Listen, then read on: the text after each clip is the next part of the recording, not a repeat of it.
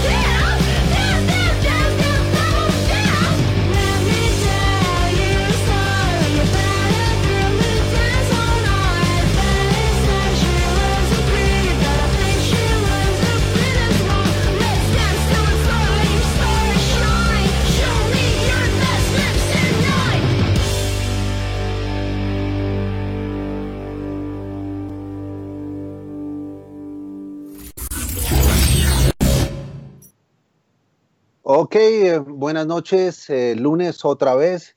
Estamos eh, conectados en Latinoamérica, saludándolos desde Bogotá. Vamos a pasar por Ciudad de México. Vamos a tener un programa, pues que como siempre lo que nos une la música. Veíamos y escuchábamos a Elis Paprika, el Girl Power Dancing with the Devil, bailando con el diablo. Un video bastante interesante de esta propuesta de esta mujer de Guadalajara, que me imagino que nos está viendo hasta ahora. Un saludo para Elis su trabajo me encanta, magnífico. Salvador Toache, buenas noches.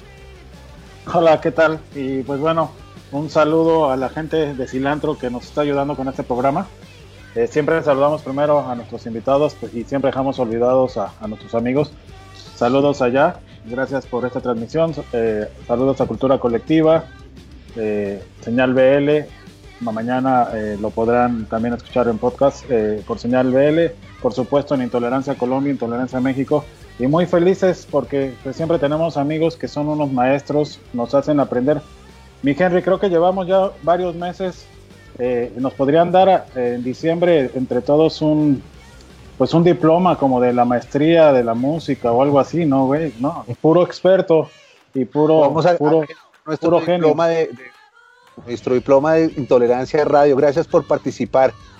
Y pues eso fue la este, eh, eh, tenemos que, ser muy honestos. Eh, ahorita estamos muy contentos. Hay un amigo que tenía un tiempo sin, sin poder charlar con él desde el sur del continente. Tal vez que gracias a él es que conocí la parte más al sur que he conocido del mundo. bienvenido Marcelo. ¿Cómo va todo? Hola Sal, ¿cómo estás? Qué gusto escucharte, verte, verlos a todos, a todos los invitados. Un, cariñoso abrazo a Discos Intolerancia desde acá del sur de Chile, desde Valdivia, ¿no? Sí, pues muchas gracias. Ahorita ya platicaremos de todo lo que haces. Les, voy a contar después una anécdota que viví gracias a, este gran señor que mueve la música en el sur de Chile. Eh, también tenemos con nosotros, pues, ¿qué les puedo decir? Tal vez es uno de los compositores más increíbles que yo conozco. Eh, un ser súper brillante, súper luminoso. Yo lo quiero muchísimo, él lo sabe. Desde que empezamos a hacer estas transmisiones, me urgía llegar al día de hoy a platicar con él. Él es Alfonso Espriella. Bienvenido, hermano. Eh, salud a la distancia y, estamos muy contentos de tenerte aquí. Sal, qué bueno. Eh, mi afecto para ti es mutuo, tú también lo sabes. Un gusto estar con ustedes, estar con, con el querido Henry, que de vez en cuando nos encontramos por el camino en eventos, en conciertos, conocer a Jao, a Marcelo. Así que nada, salud de vuelta y bueno, a ver qué, qué, surge. Pues bueno, eh, les tengo que ser sinceros a las personas que nos están viendo y a los que a, través de la semana nos vean en, en los demás, eh, pues que se queda colgada la transmisión y tenemos la fortuna de que mucha gente le da el vistazo a las opiniones de la gente que nos visita. Por el, por el cambio que hemos tenido de horario en invierno, eh, pues la decisión que tomamos fue pasar el horario de México de 9 de la noche a 8 de la noche desde hace eh, un par de semanas que cambió el horario. Y, esto nos ha generado como, como un, tema. Eh, hoy hubo una confusión. Los dos invitados que están anunciados están por conectarse. ya nos avisaron que vienen, pero ellos habían quedado con el horario como de Colombia. Y, bueno, pues México se, se fue una hora más tarde, así que eh, en, cualquier momento lo, recibimos por aquella gente que está conectada también que quiere escuchar lo que, lo que opinan. Pero bueno, arrancamos ahorita eh, con este tema. Eh, fluvial, fluvial es, es que, Marcelo, yo, yo la verdad es que está lleno de mercados de música, de eventos, de ferias. el lugar de donde viene Marcelo les contará, pero me parece mágico.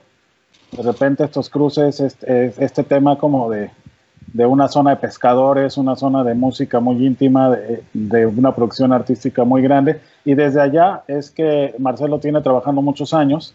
Y, ahora que nos encontramos es como la pregunta, ¿qué pasa con Fluvial? ¿Cómo les fue este año a, Discos Tuetue? También, pues, Gonzalo tiene su sello discográfico. Entonces, cuéntanos, hermano, para, para la gente de México, los músicos de músico, pues para ellos va dirigido también este programa. Bueno, lo primero es contarles que Fluvial eh, es un evento profesional, no un festival profesional de música. Nosotros tratamos de generar una oferta para programadores nacionales e internacionales sobre el nuevo talento chileno y también el talento de delegaciones que nos acompañan cada año. Estamos preparando la cuarta versión que se va a realizar entre el 10 al 12 de diciembre. El año pasado lo suspendimos por el estallido social en Chile, se puso muy complejo todo y este año un poco más complejo también con la pandemia, así que vamos a tener una versión digital de Fluvial, pero lo que hacemos con Fluvial, y tú bien conoces Valdivia, eh, Valdivia es una ciudad pequeña con muchos ríos, ¿no? Y nosotros montamos allí siete escenarios y durante tres días nos tomamos la ciudad y generamos, no sé, 60 showcase, muchos gratuitos, otros en bares de la ciudad, y ahí van, ¿no es cierto?, los delegados recorriendo y conociendo el nuevo talento que estamos poniendo en exhibición talento de todo Chile, no solo del sur y no solo de Chile, sino que también tenemos delegaciones eh, internacionales cada vez de manera más regular. Y este año, a diferencia de los años anteriores, a este concepto de festival profesional le hemos agregado dos nuevos pilares que nos parecen muy importantes. Eh, agregamos el área de sostenibilidad ambiental, vamos a tener un pilar completo sobre medio ambiente, creemos que es súper importante como industria asumir nuestra responsabilidad frente al cambio climático y por lo tanto allí tenemos que realizar acciones bien concretas. Y por otro lado, hemos creado este año otro pilar que se llama Primeras Naciones, eh, en el sentido de generar un espacio de circulación para toda la música de raíz, ¿no? especialmente de pueblos indígenas que se, se desarrollan mucha, ¿no? hay mucha creación en las comunidades, pero poca salida muchas veces, ¿no? Cuesta que lleguen a Spotify, cuesta que los conozca la gente, y entre ellos mismos también tienen códigos de cooperación que son súper valiosos de los que tenemos mucho que aprender. Así es que en realidad Primera Nación es un espacio de aprendizaje para nosotros, ¿no? los más occidentales que trabajamos en, ámbitos urbanos, pero en este caso vamos a aprender también eh, de ellos. Eso en esencia, perdone. ¿Cuándo, es? ¿Cuándo lo, fue? ¿Ya fue? ¿Ya va a ser? No, 10, 10, al 12 de diciembre. Ok. De este año, claro. Las versiones anteriores están los, están los reviews, está todo ahí en, en, YouTube, en nuestras redes sociales, Fluvial Música. Ahí lo pueden revisar, es un evento súper entretenido. Sal conoce nuestro territorio, conoce nuestra gente, sabe cómo somos acá. Entonces nosotros nos hemos preocupado de desarrollar un evento que también tenga este valor agregado, ¿no? De vivirlo en la ciudad. Agregamos muchos panoramas, la gente puede ir a la selva, puede subirse un kayak, puede hacer andar en bicicleta y al mismo tiempo va a tener una fiesta llena de música, llena de muy buena cerveza también, ¿no? Porque hay muy buena cerveza. En serio, así que cuando vengan y van a ver ese, ese enorme stock de cerveza local muy, muy buena. Y también una maravillosa comida, paisaje muy bonito. La gente presencial? ¿Perdona? ¿Presencial? Este año no va a ser presencial, el próximo ah. año sí, así que desde ya invitadísimos ¿ah? a que nos puedan visitar el 2021, cuando ya podamos hacer cosas presenciales, ¿no? Eh, vas a aplicar todo lo digital para el festival también, entonces lo vas a montar. Desgraciadamente, sí, porque a nosotros nos gusta la experiencia ahí, uno a uno, cara a cara, codo a codo, qué sé yo, vivirlo en la calle, súper entretenido, pero bueno, estamos todos ahí encerrados en nuestros hogares y trataremos de diseñar un festival que tampoco sea, como se dice en Chile, muy fome, ¿no? Tratar de que sea lo más dinámico posible. Eh, Fluvial tiene un subtítulo, es Música y Ciudad. A nosotros nos interesa que la ciudad se integre, ¿no? Entonces trataremos de resolver en el encierro una forma de llevar la ciudad a la, pantalla, ¿no? trataremos que la gente que ha venido a Fluvial pueda abocar esos recorridos por las calles o pasarlo bien ahí tomando una cerveza y escuchando música, qué sé yo.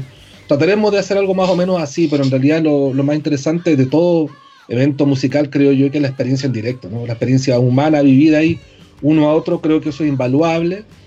Y bueno, si me lo permiten, yo creo que esta condición de encierro nos está haciendo valorar aún más, ¿no es cierto?, nuestra condición de animales sociales. Así es que en ese sentido, eh, yo creo que hay muchas ganas de abrazar y de conversar directamente y yo me imagino que esto va a pasar pronto, espero, y que tengamos nuevamente la oportunidad para poder ahí compartir eh, directamente. Así es que espero que el 2021 ya podamos estar en condiciones y podamos contar con intolerancia aquí en, Chile y en el sur, ¿no? en Valdivia. No te escucho, Sal. Es que Sal siempre le pasa lo mismo, él, tiene un problema con el micrófono. Siempre. Es, la tradición, siempre arranco probándolos a ver si me ponen atención o no. Eh, mira, eh, me, me, quedo pensando en lo que dices y claro, lo hemos estado recibiendo durante estos meses de todos nuestros amigos eh, de la música, el tema del uno a uno, del cómo extrañamos los conciertos.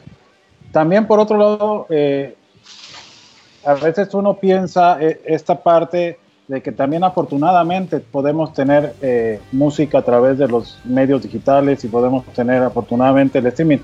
No me imagino en la epidemia, epidemias del principio del siglo pasado, pues no había ni siquiera esa posibilidad, ¿no? Entonces, pues por lo menos tratar de ver como esa parte en donde seguimos conectados.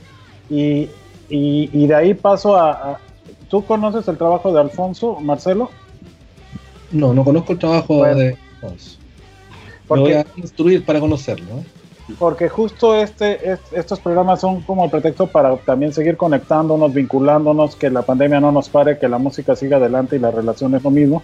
Y Alfonso, eh, tú supongo que no has ido nunca a Valdivia a tocar.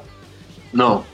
Entonces yo creo que aquí empezamos a, ver conexiones porque justamente eh, no me quiero extender este programa es de ustedes, pero, pero me muero de ganas de contarte algo, Alfonso.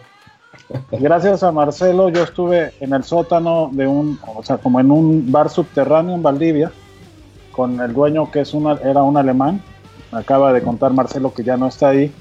Y estando yo abajo, él le dijeron que había un mexicano, que era yo, y le dijeron, hermano, usted eh, viene de, México, es su cumpleaños, yo tengo un grupo mexicano que los pescadores les gusta y me piden todo el tiempo y lo escuchan mientras se van allá en la neblina esa que hay por esos lugares a pescar.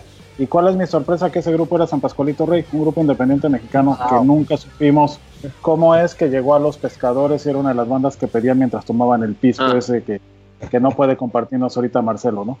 Entonces, ese tipo de cosas son las cosas que, a veces la música permite, ¿no? Que, se conecten. Estamos a distancia, pero parte de todo eso yo sé que tú eres un gran viajero en todos los sentidos, ¿no? Y que exploras y que vas. Eh, en estos meses, ¿cómo le has, le has vivido el asunto? ¿Cómo has seguido volando, explorando, viajando, conectando? Eh, viajando mucho para adentro, Sal.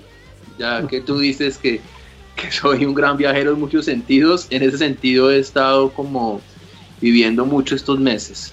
Eh, no hay, no hay conciertos, no hay muchas actividades del mundo físico, pues pararon muchos meses y estar pues obligado a estar en casa ha sido una oportunidad para como para mucho para la introspección, para la meditación, para la reflexión, que pues tú sabes de que nos conocemos, que igual siempre han sido como pilares importantes siempre en mi, en, mi vida. No es que sea algo nuevo, pero, pero digamos que lo he abordado todavía más que, que, que, en la cotidianidad, que a veces uno abre el ojo, se despierta a bañarse y a salir a hacer una vuelta y entonces aquí he tenido mucho más chance como de parar el, el hacer, el hacer, el hacer, el, el afán de, de producir, de, de, dar resultados con cosas y hacer como un alto, mucho más, y quedarme un poco mucho más quieto mirando para adentro, por ejemplo, mucho en estas prácticas. Eso ha sido un, un estilo de viaje de esta época. Además de estar también con mucha frecuencia componiendo, sentándome con los instrumentos, a grabarme, a hacer maquetas. Tengo ahí un nuevo banco como de ideas y de canciones maqueteadas ya como crecidito, pensando en un futuro disco cuando llegue ese momento, de pronto el año que viene. Entonces el músculo de la composición y la creatividad también ha estado bien ejercitado. De pronto esos dos músculos, el músculo interior como de la práctica interna y el músculo de la creatividad musical han, han estado bien como ejercitados en este tiempo. Pero mira, yo eh, en, estos meses me he dado pues, a la tarea de escuchar muchísima música. De hecho, hemos puesto un par de videos tuyos durante estos meses. Eh, me pongo a pensar en, lo importante que son las letras y, cómo eh, cuando las canciones son las que importan, trascienden y, se revaloran y todos los días pueden ser nuevas, ¿no? Hemos platicado muchas veces de eso, porque pues, además eh, tú le metes mucho de, de, ese tipo de cosas. En estos momentos, ¿qué es lo que crees que más está conectando con la gente, no? Porque finalmente el arte, y lo repetimos una y otra vez, eh, se está volviendo el pilar emocional de muchísima gente, ¿no? Y, además, porque además tú mezclas tu, labor de músico con el tema de la psicología, ¿no? Entonces, ¿tú, tú qué valor piensas que, tiene que ver justo abordar la música desde ahí, ¿no? Que, que a lo mejor no es la letra está fugaz, pero que termina volviéndose trascendental en el tiempo, ¿no? Sí, yo, yo, yo recuerdo mucho, digamos, como, como pequeños testimonios de personas que, que, a las que les gusta mi música. Eh, en estos días que, que, me reencontré con una persona que conocí hace 10 años, le contaba, por ejemplo, a, a mi novia una, una, historia muy pequeña. Mira, esta persona la conocí hace 10 años yo estaba en un bar de rock con un amigo y esta persona se me acercó y me dijo, eh, ah, tú eres Alfonso Espriella, tal, oí dos canciones tuyas en radio esta semana y yo tuve una semana muy difícil esta semana y esas dos canciones me salvaron la semana, Emergencia de Agujeros Negros. Eh, y bueno, y, esa experiencia eh, me referenciaba a la letra, precisamente creo que pues esa, esa, esa conexión que ella tuvo, es, es, un, es un ejemplo pues como de cualquier otro, pero eh, esa conexión que ella tuvo fue algo que, que, encontró en la letra, como dices tú, más allá de la energía de la canción, que son canciones en este caso rock and rolleras tal, pero, pero digamos que le, fue, fue, como un puente para ella de ir a un lugar un poquito como más adentro, un poquito más adentro que solo como, como algo fugaz, como dices tú. Entonces, en el caso de la gente que yo he visto que, con más frecuencia se me acerca a hablarme de alguna canción que les llegó o algo, es mucho por ahí, es, es como por el tipo de, de, reflexión a los que una letra de pronto los lleva y por lo general es una letra que en algún momento difícil dice algo. Porque yo creo que, que, que parte de lo que ha sido mi labor personalmente hablando como compositor, ha sido la de ir como a los lugares difíciles de mi vida, como a las sombras, a los lugares, a los, a los lugares, digamos, sufrientes o dolorosos. Recónditos. Sí, y, y, desde el, y desde la creación musical y letrística, irle dando como una forma a esos lugares. Entonces, para mí ha tenido un rol bien como terapéutico por lo general el hacer música, el hacer canciones, un rol como de un poquito como de darle luz a la sombra, como a la sombra interior. Entonces creo que cuando la gente capta como esa dimensión del trabajo, que pues no, no, pues no, no siempre pasa, eh, pero cuando pasa creo que genera ese tipo como de, de ejemplos. De, y esa es una persona que me dijo esto hace 10 años y desde hace 10 años sé que sigue conectada con mi trabajo y va a los conciertos y, y todo eso. Entonces creo que va por ahí, va como con la conexión con el mundo interior, con darle voz a cosas que adentro de pronto a veces son difíciles de, abordar, de tocar, y cuando se les encuentra una voz, eso, eso alivia y es muy significativo. No, pues sí, y, y bueno, en un, en un, ratito más vamos a poder mostrar lo que haces a, a la gente que, no, que, nos ve y a la que nos va a ver. Eh, pues siguiendo en esa tónica, Marcelo, yo sé que, que tú desde el sello discográfico me mostrabas mucha música cuando yo estuve por allá y hay un interés muy fuerte de conectar lo que está sucediendo. Aparte del tema como estético, que, que, seguramente nadie puede negar que en Chile es impresionante, ¿no? Que, que, que, bueno, en América Latina en general hay mucho talento en la música independiente. Sí. ¿Cómo se conecta? ¿Tú crees que, hay como una labor que tenemos que hacer nosotros desde los sellos para conectar esas buenas canciones y cuáles son las cosas como que tú crees que se pueden utilizar para eso, ¿no? Como para llevarlas a viajar y sobre todo ahora que, que si no hay viajes físicos, por lo menos sean a través de las redes. Ustedes están desde Valdivia aplicando ciertos métodos, sobre todo para saber qué músicos eh, pueden copiar estos tips que vamos dando en medio de la charla, ¿no?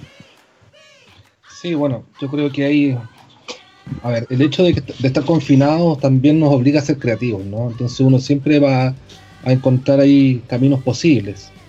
De todas maneras, eh, lo que se ha construido en Chile a propósito de, la música independiente ha sido fruto del trabajo asociativo, es decir, nosotros somos un país pequeño, somos una escena pequeña y está ocurriendo una manifestación muy prolífica del, de la creación artística, ¿no? Más o menos estamos publicando tres discos por día, ¿no cierto? Entonces al año tenemos mucho material y hay algún apoyo público que se ha creado con los fondos del Estado que han permitido también la circulación internacional, entonces nos encontramos que hay tres discos diarios y hay, no sé, 1500 shows de, de, artistas chilenos por el mundo, ¿no? Entonces ahí se ha dado una extraña mezcla entre un contexto de política pública que lo ha ayudado, eh, la erupción también de nuevas tecnologías en Chile que han abaratado los costos para poder lograr eh, trabajo muy buena factura, eh, tener mucha autonomía, ¿no? muchos grupos, pequeños grupos de trabajo que logran armar catálogo y generar una pequeña estructura sobre la cual se produce el desarrollo artístico. Eh, eso, digamos, como funcionaban las cosas hasta hace poco. Eh, me imagino que la situación eh, nos, afecta tanto aquí en Chile como a ustedes en México o en Colombia, ¿no? El hecho de estar detenida todo el, área del, directo. Sin embargo, creo y comparto lo que dice Alfonso, un este es un momento para mirarse hacia adentro, ¿no? eh, y un espacio también para recomponer no solamente el trabajo artístico, sino que también recomponer el trabajo de gestión. Probablemente tengamos que revisar un montón de cosas que hemos hecho. Eh, me parece que sigue siendo muy importante estar juntos y hay que buscar los caminos para que en el fondo eh, superemos diferencias que podamos tener, y, porque finalmente el camino del arte, si bien hay muchas formas de desarrollarlo, finalmente todas tienen como, como su base, ¿no? un componente espiritual. Aló. Ah, llegó. Bueno, bueno. Hola, ¿cómo estás? Gracias, hola. disculpe, buenas noches. Hola, hola. hola, hola. Sí, Ricardo, servidor. Ricardo, ¿cómo estás? Estábamos al aire, eh, si quieres, seguimos escuchando a... Perdón, a... disculpa, disculpa, se, inc no, no, se, incorporó de esa manera. Yo espero, no, espero, gracias. No, te preocupes, bienvenido, ¿cómo estás? ¿Cómo te ha ido? Bien, ¿sí se puede, ¿sí se puede hablar? Es que para, es para eso el programa, para hablar. vale, vale. Me refiero que si no estoy al aire, interrumpiendo. No, no importa. Oye, sal, quita tu micrófono, estás, estás en silencio. Está, es, eh, te presento eh, Ricardo Alfonso, que está aquí en la ciudad de Bogotá, y te presento a Marcelo, que se encuentra en, en Valdivia. ¿es? Sí, Valdivia, Chile. Valdivia, en Chile, estamos, estamos de, de, sur a, de extremo a extremo en Latinoamérica escuchando un poco de música. Salvador. Oye, eh, bueno, eh, bienvenido Ricardo. Este, entraste ahora sí como cuando alguien entra dando el portazo en, en una fiesta, güey. ¿no? Y, y, y Entró en el instante que Marcelo estaba hablando de la parte espiritual, dijo espiritual sí, y pum. Y pum. Wow. Entonces, eh, bueno, no, bienvenido, por supuesto, eh, para toda la gente. Él es Ricardo, así le gusta entrar a las fiestas. ¿no? Entonces, eh, Oiga, pero, una, una, disculpa, una disculpa, la verdad es que no, no, no, no sabía si, si, estaba esperando entrar a una sala de espera, pero bueno, un, estaba escuchando el programa y, y, me uno a la espiritualidad de una manera punk, ¿verdad? A mí me dio la impresión que te llegaste a recargar a la puerta y no estaba cerrada, ¿no? Así fue, así fue. No, bueno, eh, bienvenido hermano, me da mucho gusto que rompiéramos el hielo. No te conocías con Alfonso ni con Marcelo, dos grandes amigos. Esperemos que ahorita que entre Humberto entre parecido y así no te llevas tú el único título de, de entrar así. Le, le dejé abierta la puerta, espero entienda el mensaje.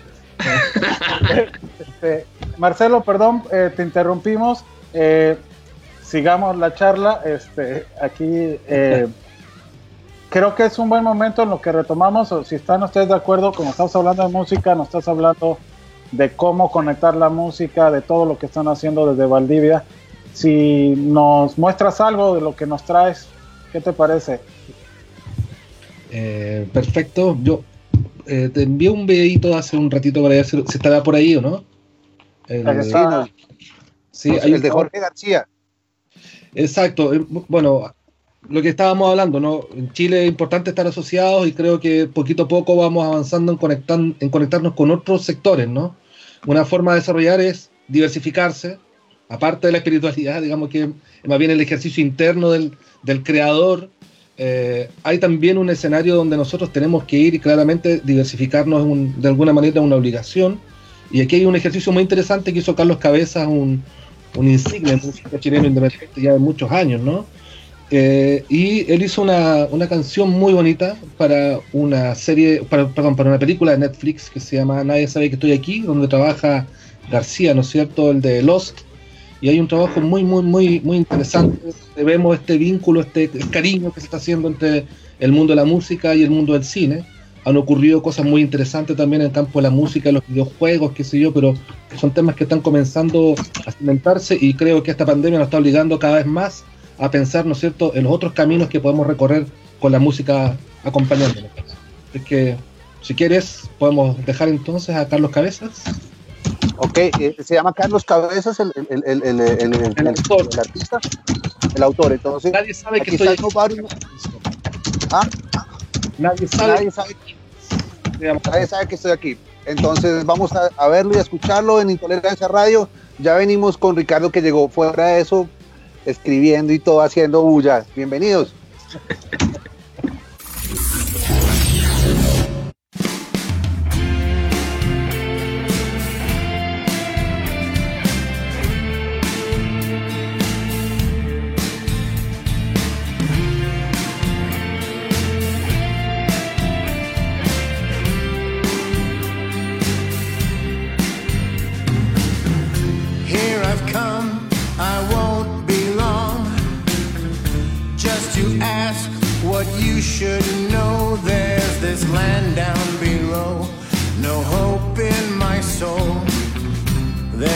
Feeling, this world's too cold.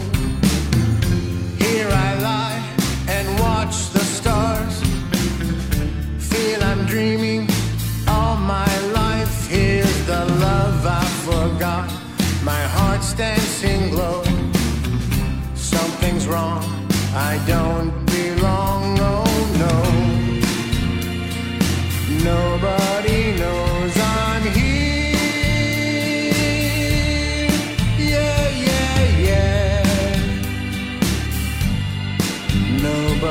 talking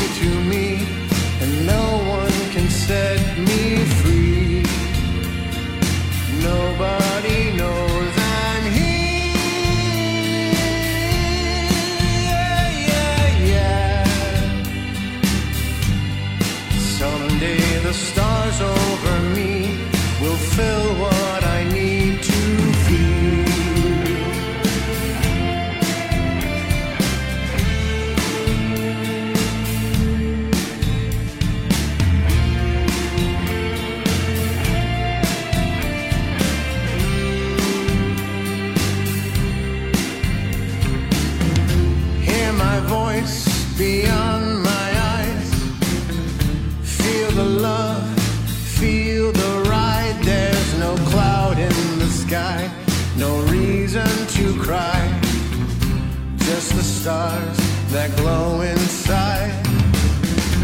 Won't go back, I'm out of sight. Cosmic dust fills the night. Hear no sound, see no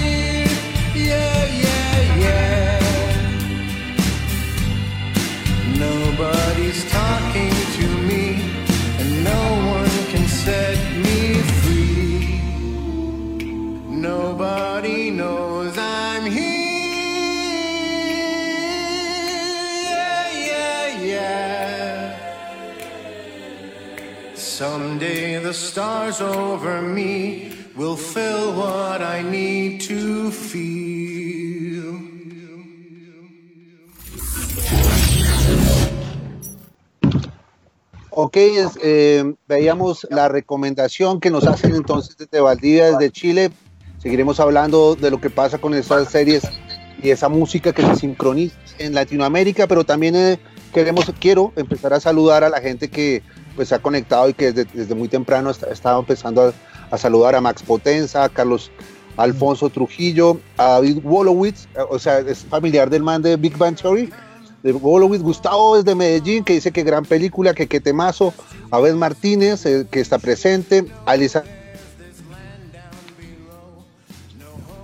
A ver, no, eh, también a Nariana, sa- saludos, Amparo Barrios, a Jonas eh, Barbas, a, a Elizabeth Gasca, Amparo Barrios que le manda saludos a Ricardo también, saludos a todos, que estén, que estén bien chidos, Salvador.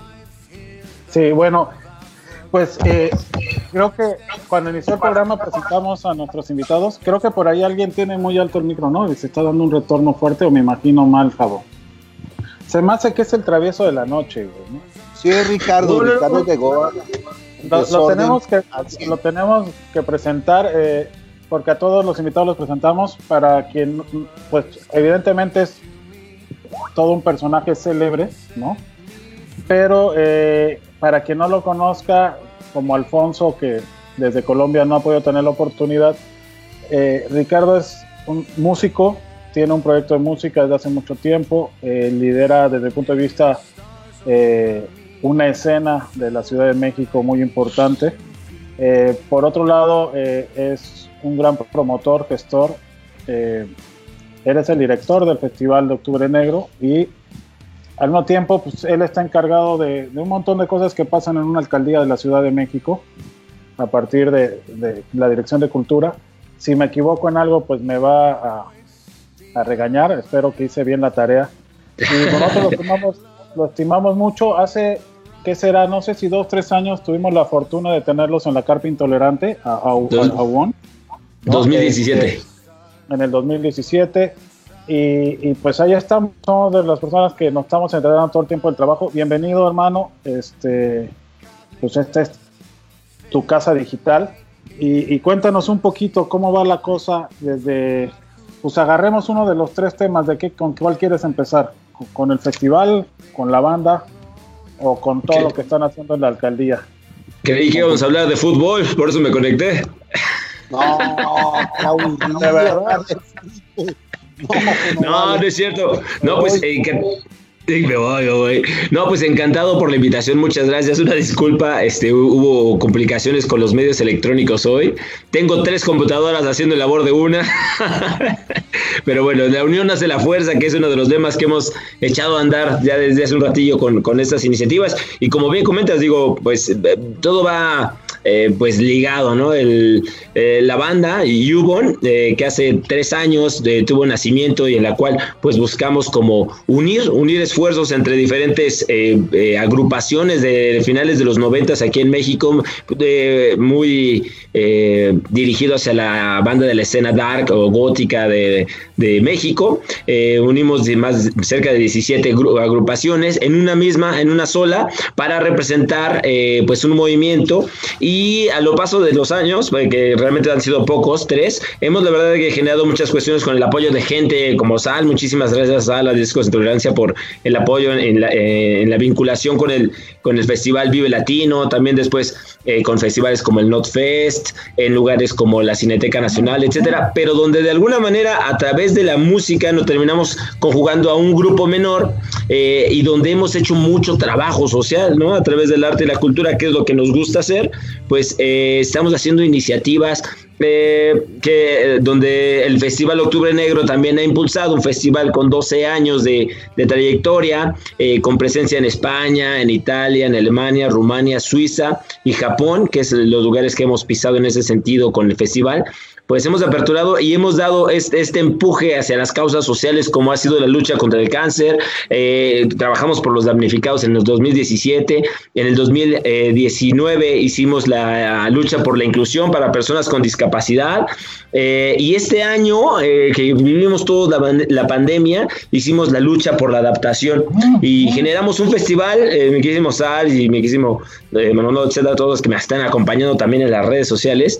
hicimos un festival que acaba de terminar, un festival que empezó desde el 1 de octubre hasta el 30 de octubre, haciendo 24 presentaciones, eh, casi todas completamente virtuales, y, pues bueno, eh, así, llevando ese lema, ¿no? La lucha por la adaptación a través de la resiliencia, de tal forma que eh, buscamos encontrar como la herramienta eh, o las herramientas necesarias para poder seguir con nuestro trabajo, seguir propagando el trabajo de la cultura, la música, las artes y, llegando a impactar de manera intensa a, través de las causas sociales eh, de una manera digital. Así de que, pues bien logrado, este, muy cansados, ya después nos, seguimos a, Día de Muertos y a los planes que sigan, pero pues bueno, las iniciativas, tanto con el Festival Octubre Negro, tanto como con Yubon, con quien estrenamos eh, un videíto en esta, en, esta jornada, pues eh, seguimos adelante y con todas las ganas de entrar a colaborar con eh, nuestros amigos de, de, Sudamérica, con quienes, a quienes además, además, por ejemplo,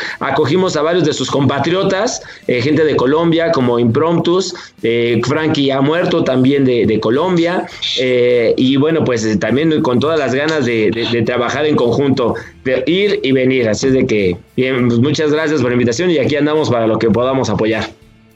Oye, hay una banda en Colombia que se llama Octubre Negro. ¿Hay una banda por allá?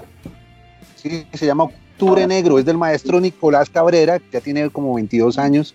Es tremenda bandota, acaban de sacar disco, te la voy a pasar para que la cheques. Entonces, escuchado Alfonso Octubre Negro, no. No, no he escuchado. No mames. Bueno, listo, va. mándala, mándala. Hay que ponerla, hay que ponerla. Ok. Bueno, aquí como no, no, no es un programa ni de Raúl Velasco ni de ningún promotor de esos famosos de Televisa, pues nos vamos a dar como esas libertades de producción. Parece ser que, hay que bajarle un tris al, al, volumen para que no haya una retroalimentación y nos escuchen mejor. Eh, de Ricardo, en el, o sea, Ricardo dice que en la computación de audio en Skype le bajas un tricito al volumen y ya, y listo. Ah, vale. Ahorita afuera lo hacemos lo Va a tratamos ser interesante intentarlo hacer. Sí, y eso es, eh, bueno, y bueno, eh, seguimos con, con- con este tema, eh, justamente porque la música pues no, no para, la- el arte sigue y, y, pues estamos pensando en eso. Mandamos a una canción con, con Marcelo y se nos pasó algo que es muy importante, que nos interesa mucho en este programa, Marcelo, que es que de alguna manera acompañando también de estas recomendaciones de música, que nos podamos enterar o podamos conocer cosas que, que tú recomendarías, ¿no? Unas tres, cuatro, cinco cosas que tengas así en la mente, ¿no? Para, para poder como eh, hacer un playlist y conocer cosas que tú nos recomiendes de música independiente de, de tu región. ¿Se vale? Podría co- recomendar eh, Malicia, una banda ahí de chicas de acá de, de Valdivia. Fumi Baila, que es donde yo toco el bajo, que, que creo que estaría bueno que lo, que lo escucharan. Y, y sería bueno que escucharan algo que hicimos hace un par de años atrás con Iván Molina, eh, que se llama Pituquitos, que son tres discos, son tres artistas de discos Totoé, échale una miradita, hay un material ahí bien, bien entretenido. Ok, pues ahí tienen, eh, para que escuchen, Henry es fanático de hacer sus listas y de escuchar todo para después estarlos eh, poniendo. Estaría buenísimo que también cuando estrenen cosas, pues nos las hagan llegar, Marcelo, ¿no? Ay, Que, no perdamos como, como esa gracias. como buena costumbre de recomendarnos música. Este es como, como un chopo virtual, ¿no? Este, tú eh, lo conoces, supongo, Alfonso. Ya has estado en México. Tienes que prender tu micrófono porque el travieso de Ricardo te lo apagó. Yo vi. Oye, ven, eh, Todo yo, todo yo. Ya, Oye, ya estoy. sí, aquí estás. Sí, ya Dale. está. No, solo dijiste el Chopo y, y- y me emocioné. Ese es un lugar maravilloso. Ese Chopo, mira, en, en Bogotá yo me acuerdo en el colegio, en la época del colegio, salir del colegio a comprar discos en la, en la calle 19, que era pues un sector lleno de tienditas, de tienditas de discos, pues como, como de música underground y de merchandising. El Chopo es como 200 veces eso.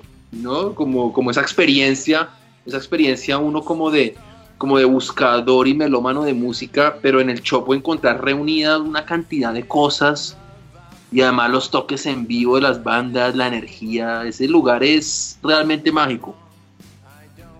Sí, porque Oye, finalmente. Sí, dime. Dime. No, Dime, dime, es dime. que hay, hay una pregunta de Beth Martínez, ya que nos veo, nos vio ahí como embalados con la conversación. Dice, cuando hablan de las formas en que se debe presentarse el arte conforme a su adaptabilidad respecto al actual contexto o a la coyuntura en la que estamos, donde las redes ya están en parte han perdido su auge. Ahí tengo mis dudas. ¿Cuáles ¿Las son las qué? nuevas propuestas? O sea, ya dice que, que, que, que- Las que cua- cuando las sí, que las redes están perdiendo auge eh, Ah. por la pandemia, o sea, ya cree que, que se está acabando un poco este auge de la virtualidad. ¿Cuáles son las nuevas propuestas que surgen desde el sector cultura para promover el arte independiente? Ahí se las tiro.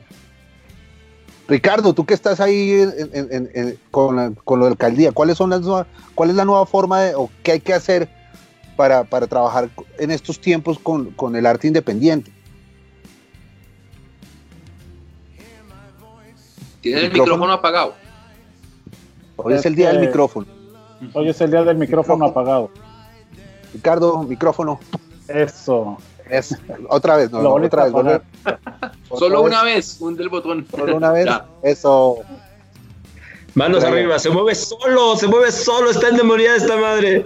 No es cierto. claro, este, pues, pues, sí, fíjate que el- este- esta parte de la pandemia yo creo que a todos nos agarró eh, pues desprevenidos o fuera de, fuera de sitio. Yo creo que eh, eh, se está aperturando mucho. eh. En este caso hemos aprendido en pocos meses a trabajar en diferentes redes.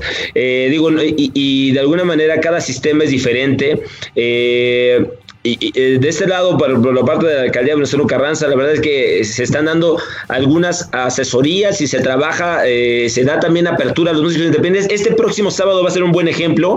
Entra, viene un festival eh, eh, llamado Libra Fest. donde lo vamos a cobijar para hacer eh, transmisiones en vivo. Van a presentarse ocho bandas en vivo, y entre ellas, por cierto, viene el buen amigo Gasu Siqueiros de Los Amantes de Lola viene a presentar también una, una, una de sus bandas, eh, viene bandas como Disa, etcétera. Eh, no solamente estamos como buscando nosotros generar las herramientas para presentar lo propio, sino también estamos dando la apertura, que además es el trabajo de, del gobierno en sí, ¿no? A mí la verdad es que yo estoy aquí con muchos en, esa idea de, de no, de, no de venir a buscar temas, sino realmente generar esas facilidades a la gente, ¿no? ¿Cuántas veces de nosotros, no sé, de los compañeros, pero cuántas veces decías, eh, de aquí a que hay que esperar a que alguien nos descubra, ¿no? Hay que esperar a que alguien me ayude a sacar un disco. Pues a veces no llegan ese, ese alguien y tienes que convertirte en tú mismo para aprender a hacerlo y sacar los discos de tu banda. Después te picas y te sigues con las demás bandas, ¿no?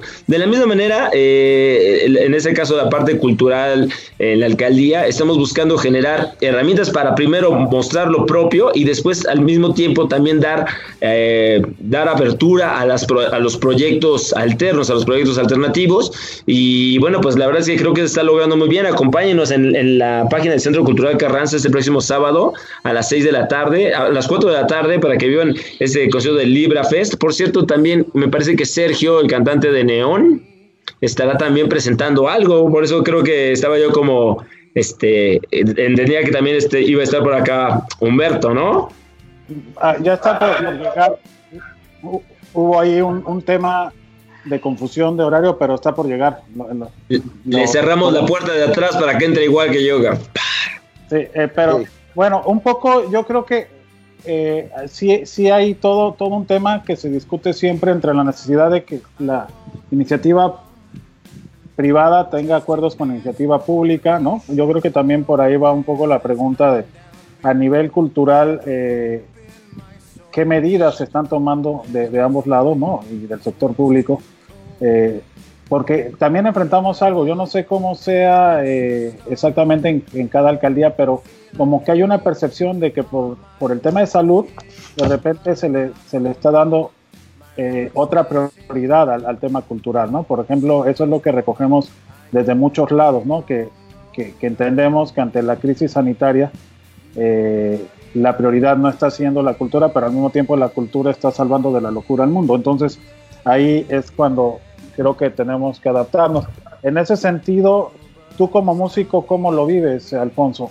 ¿No? Eh, ¿qué, ¿Cuál es tu percepción respecto a lo que están haciendo tanto las instituciones públicas como las privadas eh, en atención a la cultura o en atención a, los creadores?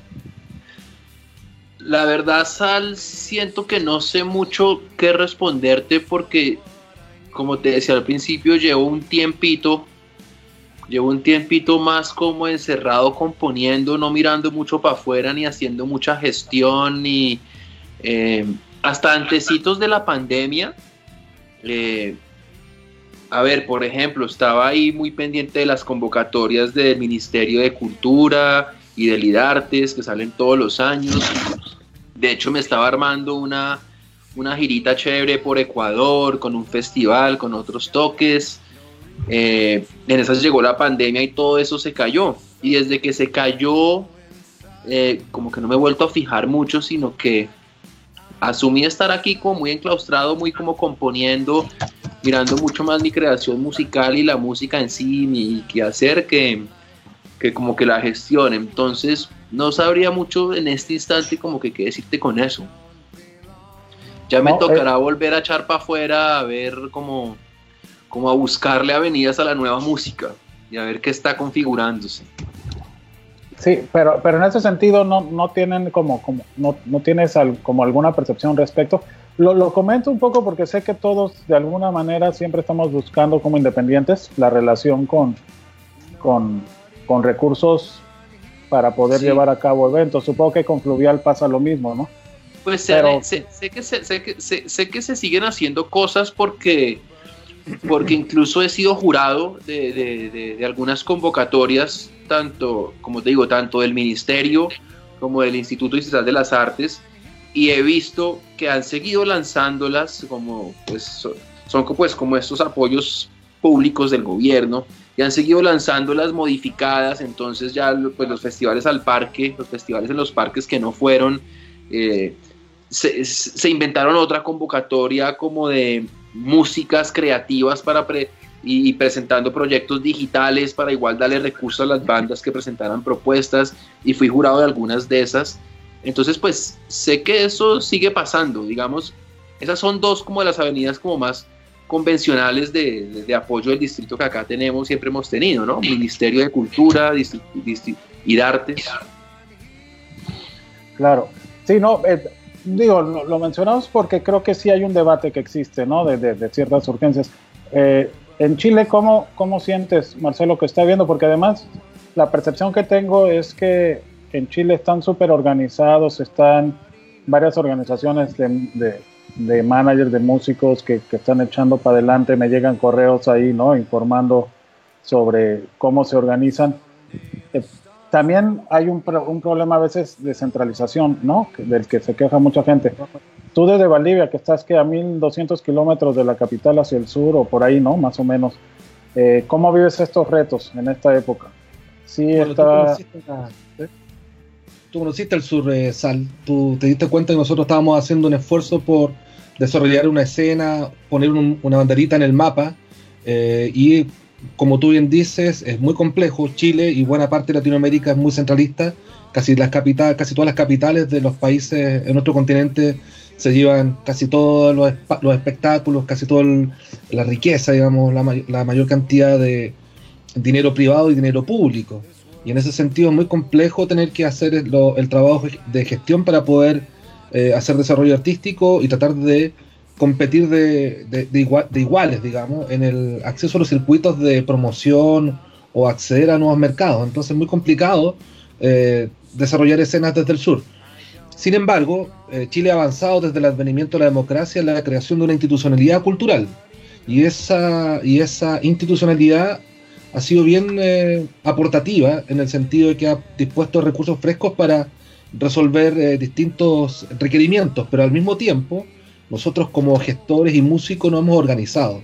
Tú participaste, Sal, cuando nosotros organizamos el encuentro de la música chilena en el sur, así se llamaba, y ese fue el punto de partida con el que logramos conocernos los chilenos que trabajábamos en gestión, en producción fonográfica, y tiempo después logramos consolidar IMI Chile, que es la plataforma que hoy nos articula como gremio, ¿no? Y nos articulamos como gremio porque en, Chile, en la ley, crear un gremio significa que tú eres contraparte técnica en, la, en el diseño de la política pública. Es decir, un gremio es un brazo político que tiene que ser consultado en el diseño de política pública. Entonces, por eso lo creamos bajo esa figura. Y con esa figura es que hemos también puesto nuestro, hemos hecho el gallito, digamos, con las autoridades muy disciplinado de tomar acta por todo y finalmente cuando tenemos que hablar decimos, esto está en el acta y se ha cumplido en buena parte lo que hemos eh, acordado, digamos. Entonces, el juego político para desarrollar un sector se juega también políticamente, ¿no? Y crear contenido es también un trabajo político, porque si no quedamos sumergidos en los contenidos que hacen otros y nuestros contenidos no son visibilizados. Por eso es importante tener esa dimensión súper clara. Queramos o no, tendremos más o menos gestores con una mirada de gestión política, pero en el fondo pasa también por esa vía, la vía de articularnos nosotros hacia adentro, ¿no? Y de ahí generar ese cuerpo para poder ahí generar la presión necesaria para poder abrir esos caminos que a veces están un poco cerrados, ¿no? Buenísimo. Claro, yo, yo algo que, creo y, que siempre he hablado que ojalá lo tuviéramos en México, no sé en otros países, pero que en México me encantaría, que existiera un programa como el de Ventanilla, eh, mm. que ustedes tienen, ¿no? Que, finalmente, pues, tanto Ricardo como, como Alfonso, que son músicos y, no sé, los músicos que nos escriben, sería muy interesante tener como un modelo eh, en donde la política pública directamente permita un apoyo de circulación, ¿no? Tú les puedes platicar un poco más cómo funciona para que, pues al rato nos organicemos y vayamos a, a buscarlo, ¿no? De todas maneras, la ventanilla funciona como una ventanilla, digamos, típica de un servicio público que te atiende cada vez que tú lo necesitas. Entonces, desde el Ministerio de Cultura crearon en, en el fondo de la música un instrumento que se llama ventanilla abierta nacional y ventanilla abierta internacional, que es lo que permite acceder a un pequeño financiamiento para cubrir los pasajes o la hotelería para, para ir a un festival. Tú necesitas en el fondo que te llegue la carta de invitación o bien tú proponer una gira. Eh, y tú puedes acceder a, una, un financiamiento basal, que en el fondo son los pasajes y la hotelería, ¿no? Con eso tú ya puedes resolver muchas cosas eh, para poder en el fondo operar. Ahora, es un fondo que también no es, se hizo cada vez se hizo más popular, entonces cada vez se hizo más corto el presupuesto. Se agota muy rápidamente, porque lo que te decía cuando estábamos partiendo, los chilenos están girando por muy regularmente, alrededor de 60 países recorren al año, eh, más de 1500 shows, es decir, igual es un número súper interesante y claramente la ventanilla ahí ha sido clave.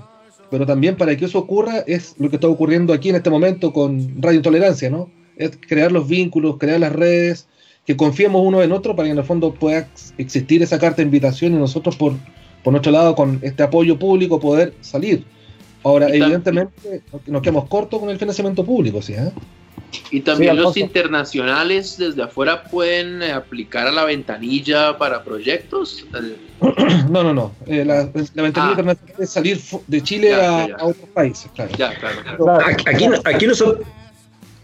Perdón, aquí nosotros también tenemos bastante, eh, digo, y, creo que como bien decía la bronca está en que no existe a veces la comunicación. Yo creo que en México existe mucho todavía como el temor en acercarte o la o, la o la falta de comunicación pues entre, entre los jóvenes y el gobierno porque entendemos o damos por entendido que el gobierno es malo y de repente y no nos damos cuenta que realmente lo podemos, si sabemos ocuparlo, si podemos escucharlo, realmente podemos sacar jugo de ello, que además es la función de, como les comento, eh, de este lado, por ejemplo, sí hay, ¿no? O sea, digo, no, no me toca a mí porque yo soy gobierno, en este caso directamente local, de la alcaldía, de este lado sí, sí, también aplicamos, ahorita cuento todo lo que hemos hecho en ese sentido, pero también gobierno federal, la Secretaría de Cultura, pues eh, en esta época de pandemia sacaron un, un buen número de becas, ¿no? Desde, de, ni qué decir de, de jóvenes creadores, de, del, programa de artesanos, del programa del FONCA, eh, donde se, hicieron convocatorias abiertas para la gente, donde en esta época de pandemia, fíjate que lo, que estuvo chistoso y lo que fue diferente esta vez es de que había pocos recursos económicos, bueno, eso no es raro. Lo que, fue, lo que fue difícil fue de que esta vez, en vez de dárselos a colectivos ya creados, decidieron crear colectivos inter intercomunicados, ¿no? Es decir, si querían, si querías hacer un chavo, tú eras una, tenías una obra de teatro y aparte tenías a un músico, la idea es ahora darle el apoyo a un, a un proyecto colectivo entre ellos, inclusive donde no se conocieran, pero de tal forma que de esta manera brindaras el apoyo diversificado en dos lugares diferentes, en dos casas diferentes, donde pudieran crear un proyecto en conjunto y de esta manera eh, llegar a más personas. Eh, esos proyectos están, de hecho, recién se acaba de cerrar la convocatoria hace unos mm, tres semanas, yo creo, y, sí fueron un, buen número. Ahorita te mentiría si te dijera, pero creo que eran por ahí de cerca de, de 6 mil, 8 mil personas. Eh, artistas que salieron beneficiados y que van a generar una, una aportación artística a la comunidad, porque como bien comentas, si bien no es entendido eh, desgraciadamente la cultura como una cuestión de primera necesidad, eh, eh, es en realidad la fórmula que nos va a ayudar a tener como el sano juicio durante esta época, ¿no? Sí, no, yo, yo lo mencionaba un poco porque hablando del tema del crecimiento de las bandas independientes, y ustedes que son músicos, o sea, aquí si no, te, si no eres el servidor público, sino el músico, entendemos de las dos partes el, tema, la importancia que hay en la circulación para el desarrollo de un proyecto de música, ¿no? A veces eh, eh, el llegar a otros lugares ayuda, espejear sus experiencias.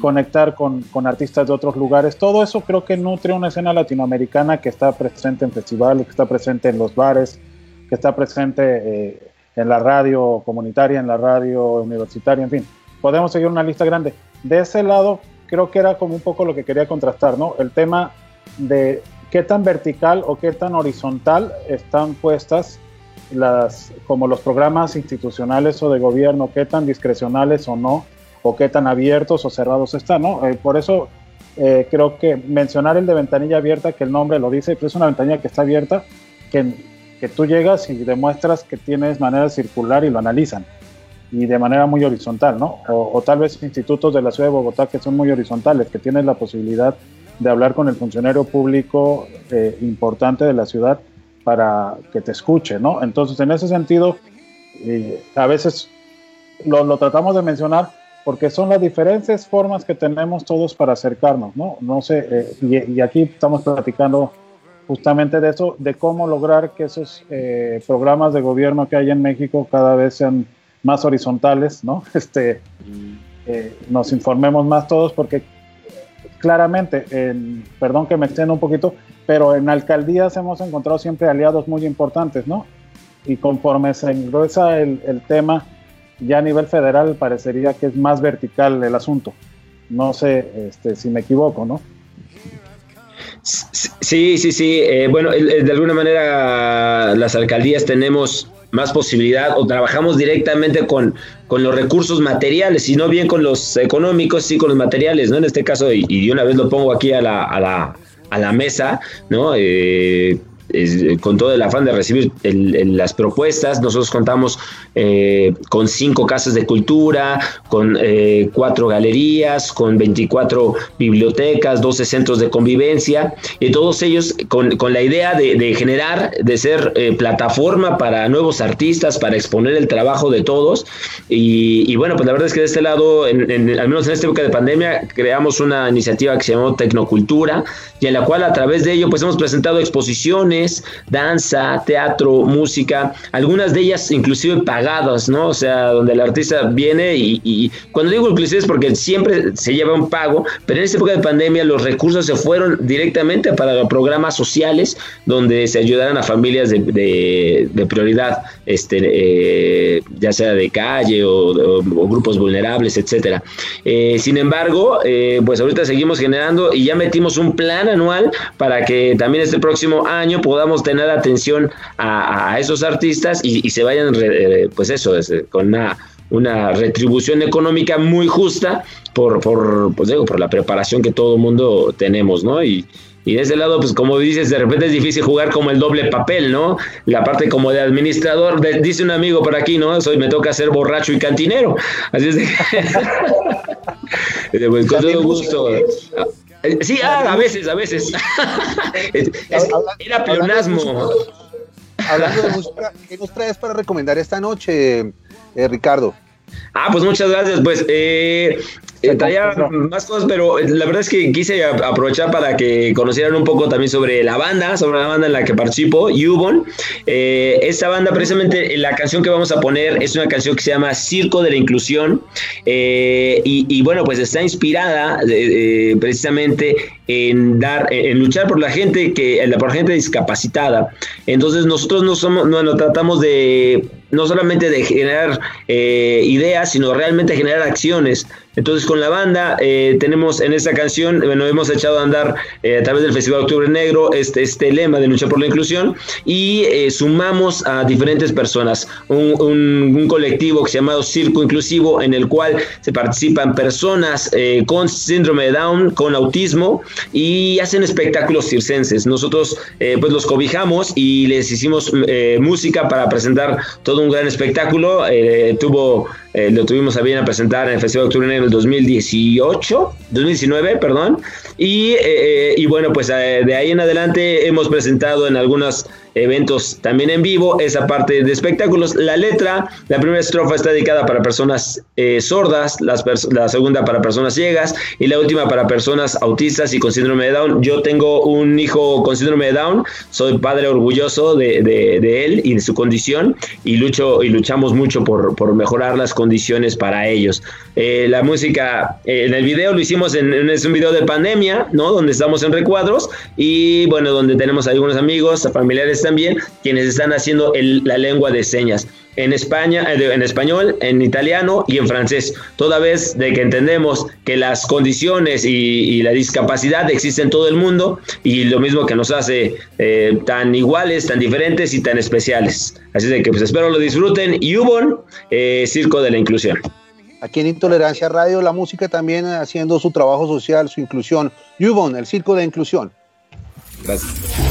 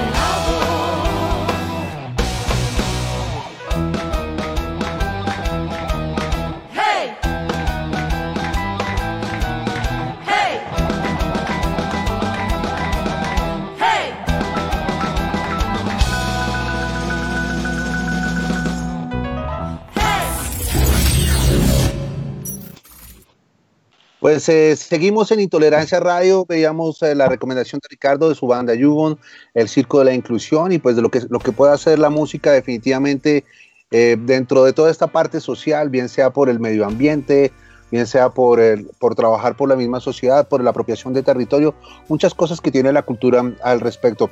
Ven, me paro ahí un momento porque hay un tema aquí en el chat de, de, del programa Salvador y habla sobre la digitalidad y la virtualidad que de pronto va a cansar a, la gente. ¿Cómo ven ustedes, digamos, cómo ves tú desde, desde Chile, tú que vas a hacer tu festival? Dime. Pero qué es lo que dice, qué es lo que dicen las personas en el chat para ponernos en pronto, que de pronto la gente se va a aburrir un poco de la virtualidad y de los trabajos digitales que están haciendo los artistas, que porque no, no hay creatividad, porque falta conexión. ¿Cómo lo ves tú, Marcelo, ya que tú estás organizando todo un festival eh, con bastantes presentaciones de artistas? ¿Cómo piensas que que esto afecta, obviamente yo creo que sí afecta personalmente, creo que afecta un poco, pero tenemos que adaptarnos. ¿Cómo lo ves tú?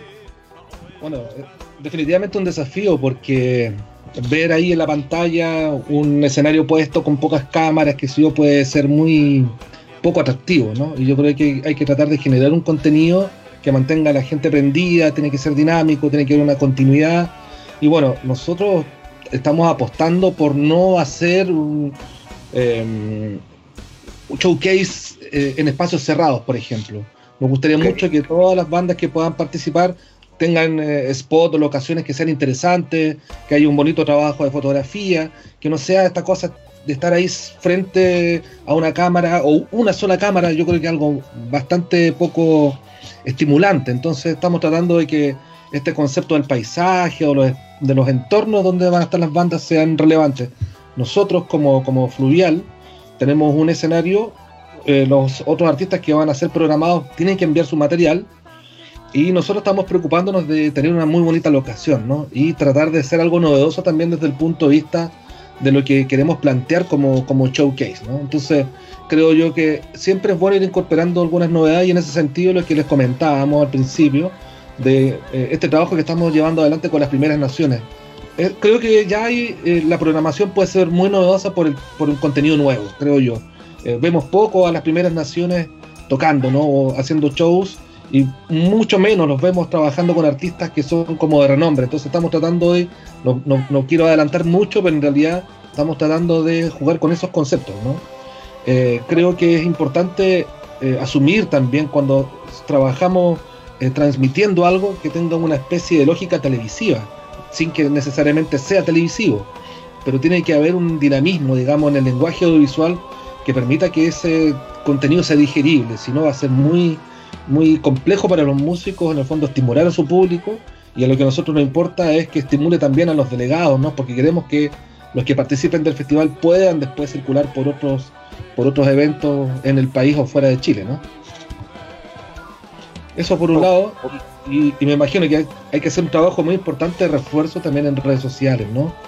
Eh, creo que ahí tiene que haber interactividad lo más que se pueda, si no también se torna muy unidireccional, ¿no? Muy monolítico tener mucho envasado, entonces es un equilibrio bien complejo entre tener una lógica como de ser de televisión y al mismo tiempo tener la interactividad que generan las redes sociales.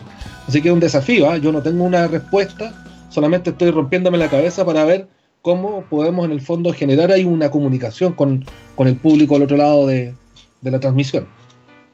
y Alfonso, ¿tú ya te presentaste en, digital, en virtual? He hecho algunas cositas, como muy desde mi casa, ¿no? no he salido a hacer un montaje en algún lugar eh, con la banda y transmitirlo, no, más como casero desde la sala de mi casa. A ver, obviamente nunca, nunca podrá reemplazar la experiencia en vivo, eso pues casi que sobra decirlo, eh. la energía con la gente enfrente tuyo y de la gente teniendo la banda y eso pues es, es, es irreemplazable. Pero es, pero es tratar de sacarle todo el jugo a lo que puedas hacer, sabiendo que no es lo mismo que que será una experiencia en muchos sentidos muy limitada, pero ver, pero pues como tampoco quedarnos completamente en ceros, ver qué se puede hacer. Yo hice por ahí un, un live desde aquí con mi piano y, y cantando las canciones como para la gente, más que todo para la gente de un grupo cerrado que tengo en Facebook de donde está gente que, que de verdad como que le gusta mi música y, y hay una vaina es que, y es que de pronto entonces esa, eh, eh, esa circunstancia te permite de pronto hacer cosas nuevas. Digamos, yo me inventé una cosa, eh, como hablábamos al principio, que a mí me gusta mucho la meditación. Entonces ofrecí a la gente una experiencia donde dije, vamos a hacer un concierto meditación. Entonces voy a guiar una meditación de 20 minutos, 25 minutos, tal, todos cada uno es de su casa, pues estando cada uno en su casa, eso se puede hacer. Y después vamos a hacer un conciertico de canciones. Por ejemplo, eso es algo que en la, en la presencialidad, pues Imagínate tú llegar a un rock al parque y decir a la gente, señoras, señores, vamos a meditar 20 minutos. O a un bar, todo el mundo borracho y tú, todo el mundo bajen sus copas, vamos a meditar. No, pero, entonces. Se me hace que fue trampa, Alfonso. ¿Ah? Se me hace que existe trampa. Como eres psicólogo, se me hace que los hipnotizaste a todos y después ya le tocaste tu música para que. Sí, pero no le digamos a nadie fuera de esta conversación eso, o sea, por favor. Queda entre nosotros. Entonces, digamos, fue un tipo, un tipo de experiencia que de pronto esta circunstancia ah, virtual ah. casera permitió hacer y que de pronto no hubiera sucedido y pues para mí fue interesante, como que mandarme a explorar a hacer una cosa así, una mezcla de concierto y, y sesión, meditación, eso de pronto no se me hubiera ocurrido si no hubiera estado obligado a la virtualidad. Entonces, ver de pronto cómo le sacamos algunos juguitos, algunas cosas y lo otro es que el tema de las vainas virtuales a veces tiene su encanto. El otro día veía que se juntaron por allá el guitarrista de Anthrax con el baterista de Sepultura, con no sé, y cada uno de su casa grabó eso, bandas que yo de chiquito era refan y, y ve qué bacano verlos el, uno en su cuarto y ver el cuadro que tiene atrás de su cama este man y eso también tiene como, como su otro encanto, es otra ventanita ahí a la gente. Entonces, obviamente nunca será igual, pero, le podemos sacar sus cositas a la vaina. Ok, Ricardo, ¿cómo lo ves tú? Eh, ¿cómo, ¿cómo, ha sido tu experiencia y qué, y, qué, y qué recomendación le puedes dar a la gente con respecto a lo digital y a la virtualidad? Fíjate que eh, justo estaba pensando eso. Yo, cuando empezamos el Octubre Negro, que eh, fue el primero de octubre, digo, de esta edición, eh, me, estaba mucho en, mucho en los zapatos de Marcelo, ¿no? De caramba, ¿qué vamos a hacer? ¿Cómo caramba vamos a aprender? Este, ¿Cómo vamos a vincular y aguantar y a tener a la gente tanto, tanto tiempo, tantas horas, tantos eventos? Y, la verdad es que me, daba mucho gusto ir como descubriendo día con día esa parte. Y, encontramos cosas, digo, el Festival de Octubre Negro entre, no, es, no está solamente en la parte musical, sino que trabaja mucho con las disciplinas alternas. Y, nos encontramos con cosas, como bien dice Alfonso, eh, que no son logrables eh, en, una, en una manera presencial. Por ejemplo, eh, hicimos una exposición, bueno, hicimos varias, pero donde finalmente eh, logra, logramos tener la presentación de, la obra y al mismo tiempo hacer que la gente que está, que está comentando platique, haga preguntas y, y, y el, autor esté narrando y comentando y resolviendo y dando atención y estamos hablando de, artistas consagrados. De repente, eh, eh, me refiero, por ejemplo, ustedes, sería difícil, por ejemplo, eh, lograr platicar de manera presencial con Saúl Hernández, con Sabor Romo, con gente que ustedes tienen acceso, pero la gente de esta manera sí que lo puede tener. Entonces, hay, hay, creo que herramientas, este, este, la onda del approaching, ¿no? Donde puede uno realmente sacarle jugo y hacerlo, lo que decía Marcelo, muy dinámico, ¿no? Eh, mientras nosotros cuatro, esos cinco estamos aquí platicando, la gente también está opinando, les damos atención y vemos cómo este, están mandando saludos y nos hacen recomendaciones, los hacemos parte del festival, los hacemos parte de los eventos y eso es algo que difícilmente uno puede hacer en cuestiones presenciales donde en la cuestión presidencial trabajas con, una, con actitudes eh, multitudinarias, ¿no? Responden a, a, a, sucesos que están haciendo en conjunto. ¿No? otra de las cuestiones padres es de que creo que el, eh, esta onda de, haber tenido la pandemia nos generó eh, explotar como esta resiliencia de estar en, situaciones adversas y de por fin sacar casos a favor, ¿no? El, manejo de las redes eh, tuvo que activar que, la gente aprendiéramos a vender a través de las redes sociales y generamos plataformas, hiciéramos que el carrito, a generar nuevos talentos para sacarlo adelante. Eh, activar eh, es, esa cuestión de negocios, ¿no? Y, de generar mucho, mucha vinculación eh, autogestiva internacional, ¿no?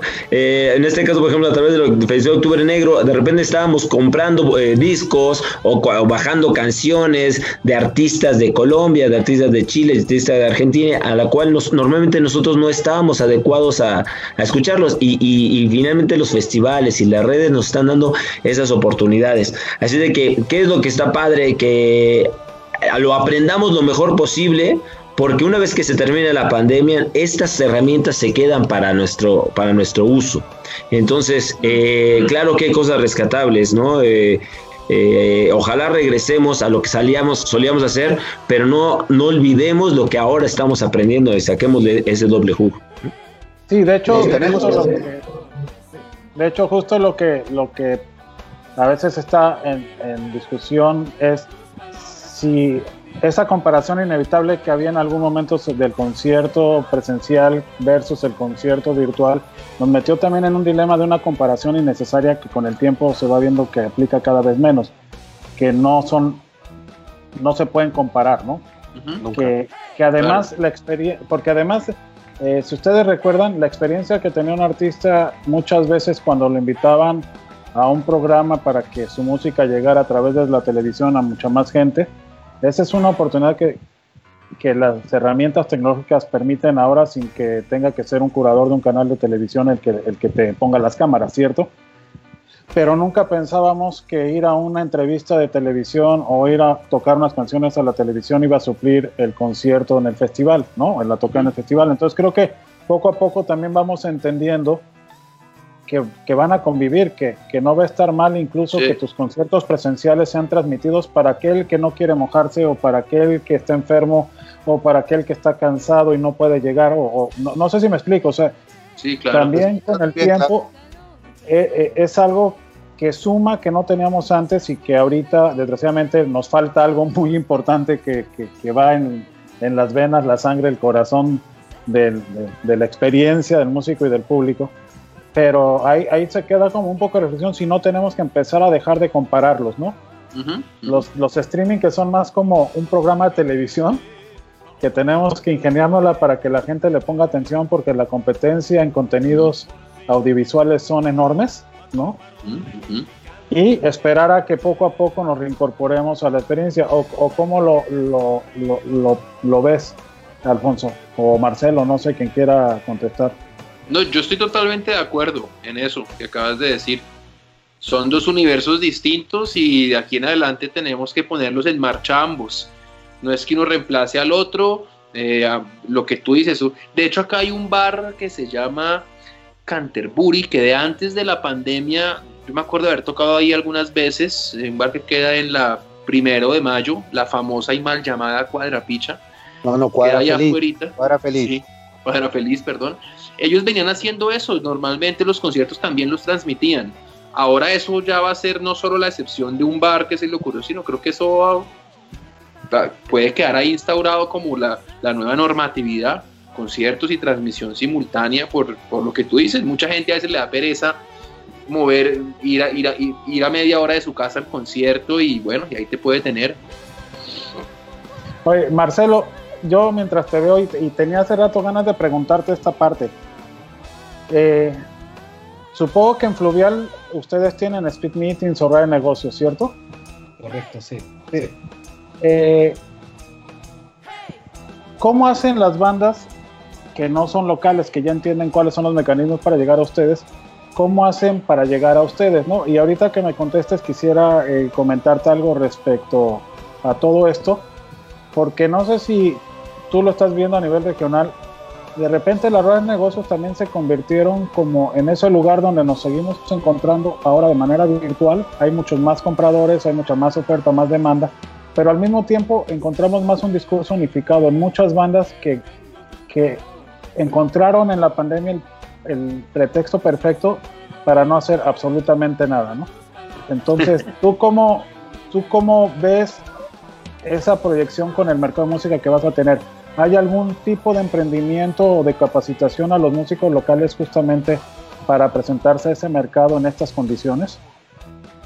Bueno, de hecho nosotros en Fluvial tenemos una jornada de capacitación, se llaman las jornadas digitales. Eh, es una actividad satélite que se desarrolla un poquito antes del festival. Eh, y en las versiones anteriores hemos tratado de hacer, al menos en la ciudad, un par de actividades formativas para poder encarar los eventos de mercado. No todo el mundo conoce estos festivales. Eh, en muchas partes del país todavía se piensa que un festival es solamente comprar tickets, entrar en un espacio cerrado y escuchar a un artista. Y lo que estamos haciendo nosotros no va en esa lógica. Al contrario, nosotros generamos un bien público que es disfrutable por toda la ciudadanía, aprovechamos de crear audiencia y generamos estos espacios formativos, porque tenemos muchos foros y paneles y tenemos este espacio de networking, ¿no? este espacio de construcción de redes. Eh, creo que aprender a encarar ese trabajo y saberlo gestionar en la previa, durante y post, eh, creo que es importante para poder eh, sacarle partido a estas oportunidades. Ahora, desde el punto de vista de la situación de pandemia, efectivamente lo que nosotros vemos, bueno, lo, hemos conversado ahora esta noche, me parece que llegó para quedarse esta lógica, ¿no? De incorporar la digitalización en todo ámbito. ¿eh? Yo, trabajo también en, el campo de los museos y estamos operando mucho a nivel digital y cada vez vamos a hacer más accesos digitales, ¿no? Nos permite complementar, nos permite diversificar, eh, nos permite también con un bajo costo tener una gran oportunidad eh, de presencia. Entonces creo yo que ahí hay cosas que todavía no logramos vislumbrar, pero que considero que es una oportunidad. Ahora, desde el punto de vista de del networking, eh, se ha dado que también me ha tocado conocer numerosos proyectos, ¿ah? nuevas cosas que, no, que a veces uno no, no logra eh, conocer porque estos espacios profesionales también en algunos casos son medios prohibitivos, ¿no? Hay gente que tiene de alguna manera un poco de temor o a veces siente como cierto rechazo esto de, la economía metida con el arte, que sé yo, entonces se producen un par de prejuicios que a veces son eh, desalentadores, pero también, bueno, depende del trabajo y del camino propio que hace cada artista con su obra. Pero en este caso, me parece que eh, eh, convivir en los espacios digitales ha reducido un poco esta cuota de miedo y eso ha permitido que mucha gente también se, se motive, digamos, a participar en este tipo de espacios. Estuve hace poco en un encuentro que se llama Arica Creativa Andina, que es un espacio de mercado emergente que se está construyendo en la ciudad de Arica, muy, al lado, muy cerca del Perú. Ellos justamente su enfoque está puesto en la, en la parte andina, ¿no? Perú, Bolivia, el norte de Chile, el norte de Argentina. Ese es el, ese mercado, digamos. Me pareció súper interesante conocer lo que están haciendo allí, ¿no? Lo que están haciendo en Arica, lo que están haciendo en Bolivia eh, que a veces cuesta, digamos, eh, poder conocerlo. Hay obviamente también otro tipo de actividades que están haciendo allí en el APUFES, qué sé yo, que están haciendo ya en el Cusco. Si hay una serie de iniciativas, pero en el fondo esto de estar así bajo esta modalidad virtual hace que, por un lado, se pierda un poquito el temor a estos espacios, por otro lado, lo puedes hacer con poco dinero. Es decir, acercarte a un espacio de mercado no implica que tengas que viajar en avión ni pagar hoteles, qué sé yo. Entonces, también de alguna manera nos brinda una, una oportunidad para democratizar el acceso a estos espacios de mercado. Y, bueno, y yo creo que cuando, cuando ya pase toda esta situación tendremos que pensar en cómo mantener esos espacios ya ganados. Yo creo que es un espacio ganado, generar un espacio de libre acceso o de, o de más fácil acceso a las personas que están buscando desarrollar también su, su trabajo. Claro, y, y, pero ¿qué opinan? Y esta pregunta es abierta, ¿no? Para los tres. Eh, ¿Cuál es la dinámica que se da ¿no? entre la oferta y la demanda en estos espacios? ¿no? Si tú te presentas como músico en este contexto, ¿qué le dices a un comprador o un comprador qué le dice a una banda? ¿no? Cuando muchas veces eh, todos estos espacios estaban también fundamentados en una circulación. En la mayoría de sus casos la aspiración del músico era eh, ir a un mercado a circular, ¿no? o como a conseguir que alguien lo ayudara a circular en otro país. En ese sentido, ¿cuáles son los incentivos que tú ves como artista de participar, por ejemplo, Alfonso?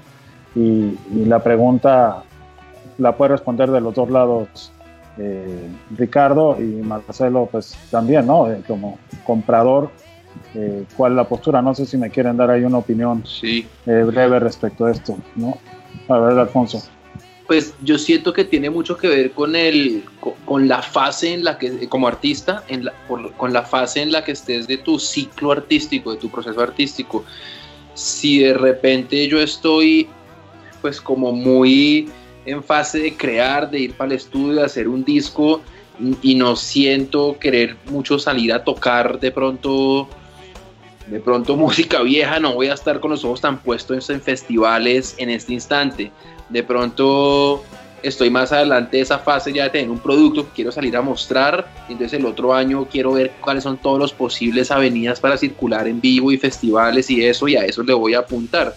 De pronto tiene que ver con los intereses que estés tú como en este momento. Yo por lo general en esas ruedas de negocios lo que más estoy mirando es lo que tú acabas de decir, es circulación. Y por lo general, de pronto si tú estás buscando, no sé, Vas a sacar música y quieres distribuidoras, quieres ¿ah? No, ya entiendo por qué este año no me aceptaste en el BOM. ¿No te acepté en el BOM?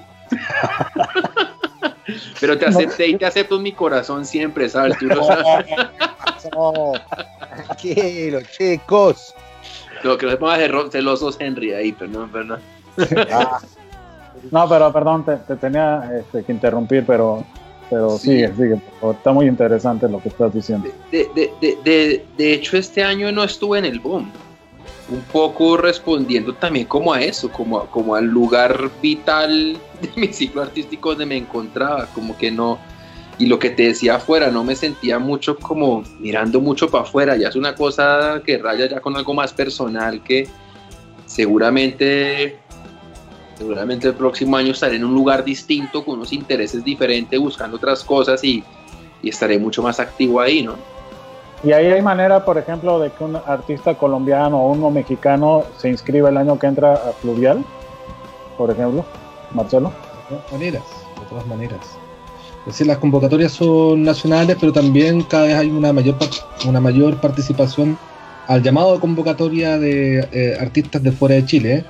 Y eh, nosotros también programamos con otra modalidad, que son la, modalidad de delegaciones, porque eso es, un trabajo mucho más ordenado, que vayan delegaciones o de ciudades o de países que se organizan, van con una sección de industria, van con un grupo de artistas y van con una estrategia definida. Y claro, dependiendo del tipo de sección que compren del festival, en algunos casos, bueno, tienen asegurada la programación, pero también tienen acceso a actividades de, de networking que ellos pueden hacer a su manera, digamos. Los australianos hacen asado en la calle, ponte tú. Invitan a la gente y así conocen. ¿Perdona? No, digo que ahí está, ya empezaste a, tirarle el balón a Ricardo, ¿no? de todas maneras. Sí, ahora, yo creo que también esto siempre hay que mirarlo de mediano a largo plazo. ¿ah? Yo creo que asistir una sola vez mm, puede que te dé resultado, pero en realidad es un trabajo que tienes que hacer sistemáticamente en el tiempo. Inclusive ahora, digamos. Ahora, eso, es, así, a mí, a, mí, a, mí, a mí sal después como de como de cinco años de charla, pues hay que empezar a este man tiene algo como interesante. Entonces eso es como a largo plazo. Pues así es como me volví fan de John Lennon, amigo. ¿Qué? Después como ¿Qué, yo, le encuentro muchas cosas, este, bueno, bueno, y además de que, eh, mi queridísimo Marcelo, yo sí te agarro la invitación como contingente enorme, donde podemos este, proveer de muchas cuestiones y, y, claro que podemos hacer ahí fuerza. Este, y y, justo en esta idea que comentan, eh, creo que, eh, tanto como artistas como promotores o organizadores, eh, podemos generar un, montón de cuestiones, ¿no? creo que esta pandemia nos trae facilidades como grupos, bueno, como artistas, de vincularte con nuevo público, porque ahora hay más gente en las redes sociales, ¿no? O sea, nos queda claro, eh, claro que ahora también hay más oferta, ¿no? De, de, de, cuestiones, hay que trabajar, pero realmente las, las, redes de la mayoría de la gente que estamos ahorita trabajando en redes están subiendo. En mi caso particular, en la alcaldía lo recibí con 20 mil y en estos siete meses eh, llevamos 40 mil eh, personas ya de seguidores, eh, sin haber puesto un solo peso en ese sentido, de, cuestión orgánica. Y, bueno, pues de esa misma manera, creo que los artistas, si trabajamos, podemos poder llegar a público diverso, ¿no? no solamente a nuestra cuestión más local, también nos da la posibilidad de tener featuring, ¿no? Con colaboraciones y sinergias con artistas de otros países, ¿no? Ahora es mucho más fácil grabarte y decirle, eh, o en un video decirle, oye, ¿no quieres venir a cantar con nosotros una rola? Y se puede tener esa vinculación que normalmente sería súper difícil, ¿no? Una cuestión presencial no le puedes decir al de este, a mano negra, decirle, oye, puedes venir a grabarte una rola por acá, ¿no? Y, por así decirlo de alguna manera, la apertura con los estudios, eh, etcétera. Como promotor, creo que las transmisiones, ahora digo, y Marcelo que está también escuchándome por ahí, yo creo que ahora con las transmisiones tenemos un mercado muy fuerte, ¿no? las marcas pueden creer más en nuestros, en nuestros productos, ¿no? Eh, tienes una cuestión donde antes, digo, tú sabías, para vender tu marca decías, no, pues te, voy a, te puedo prestar la parte de la entrada para que pongas un banner y, a la, y, la parte del faldón del escenario principal para que pongas una lona. Y aquí tienes, tenemos el cabezal, tienes la parte de arriba de la, de la página, tienes una mención cuando salgamos los saludos. me refiero, las marcas pueden pueden tener una, una, un interés mucho más grande porque ahora tenemos un posicionamiento inmediato y, creo que esto va a ayudar mucho, no solamente ojalá para la economía de los artistas y las expresiones culturales, pero creo que podemos generar más vínculo con nuevos, con nuevas marcas, con nuevos artistas, con nuevos promotores y si lo aprovechamos creo que podemos hacer una, una, una grande fuerza de, la unión, ¿no? Pues ahí está, siempre buscamos que, pues Henry siempre dice que estas son mini ruedas de negocios cada lunes, ¿no? Tratamos de, conectar a la, gente.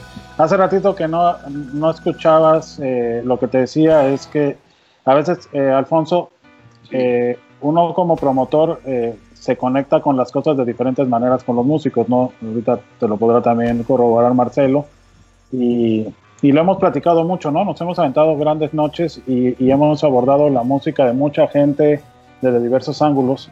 Y, en este sentido, pues yo sé que ahorita traes una recomendación y que además nos puedes recomendar varias cosas que son de tu agrado de la escena eh, independiente de Colombia también para que nos lo compartas.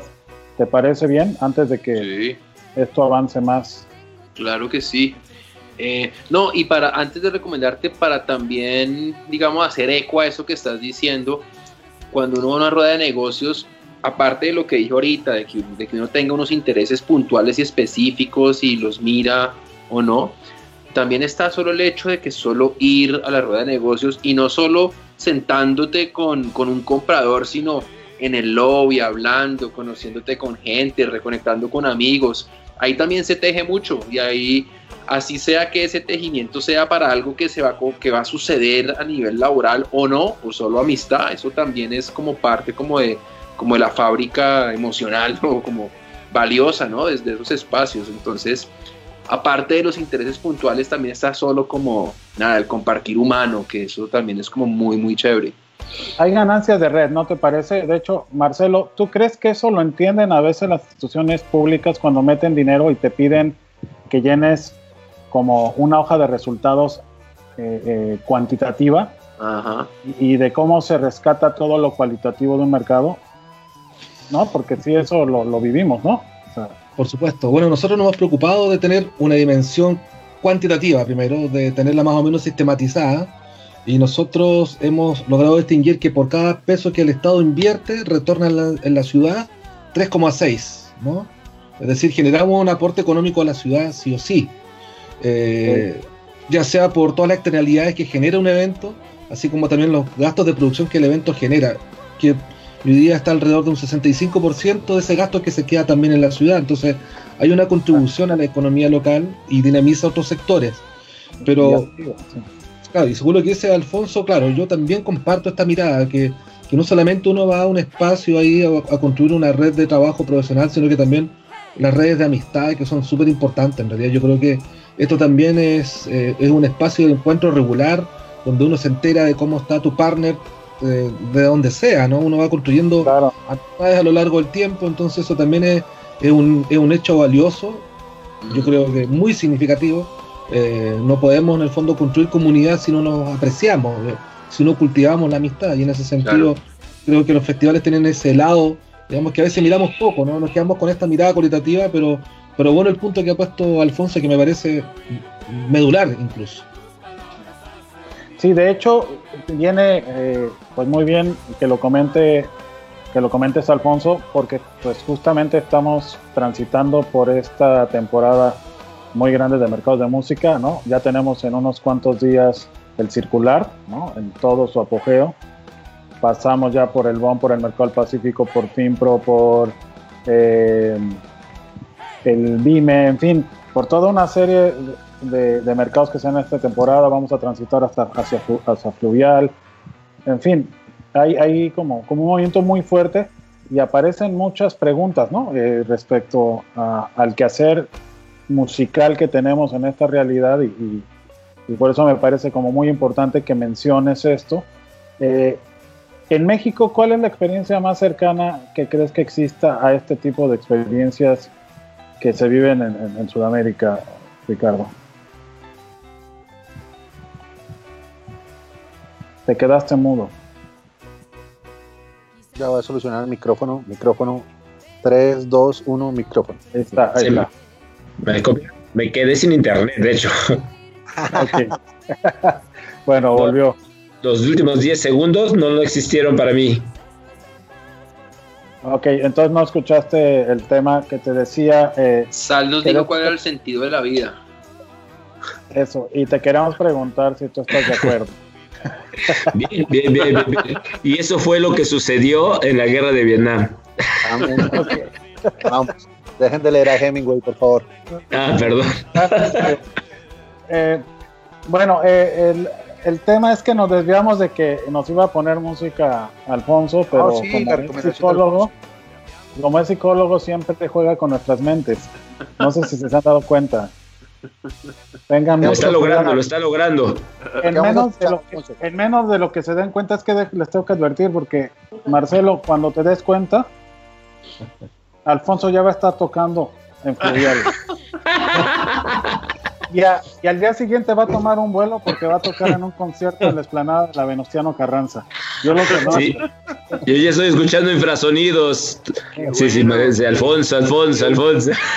Me encanta esa faceta de profeta de sal. Genial. Pues bueno, Yo, voy- este, yo también ya me vi tocando en fluvial. Espero se escuche la vocecita. Hay que visualizarse. Y pues bueno, Fuma y Baila ya se verá tocando en Colombia, en el Vive el Planeta, que, que es el festival donde trabaja Henry, que, que además también ahí viene, ahí viene, ¿no, mi Henry? Ya, ya le, le daremos luego bola, les pasaremos información a todos, pero ya viene el Vive el Planeta pronto. Este, pues bueno, ya no juegues con nuestras mentes, Alfonso, ya pon tu música, por favor.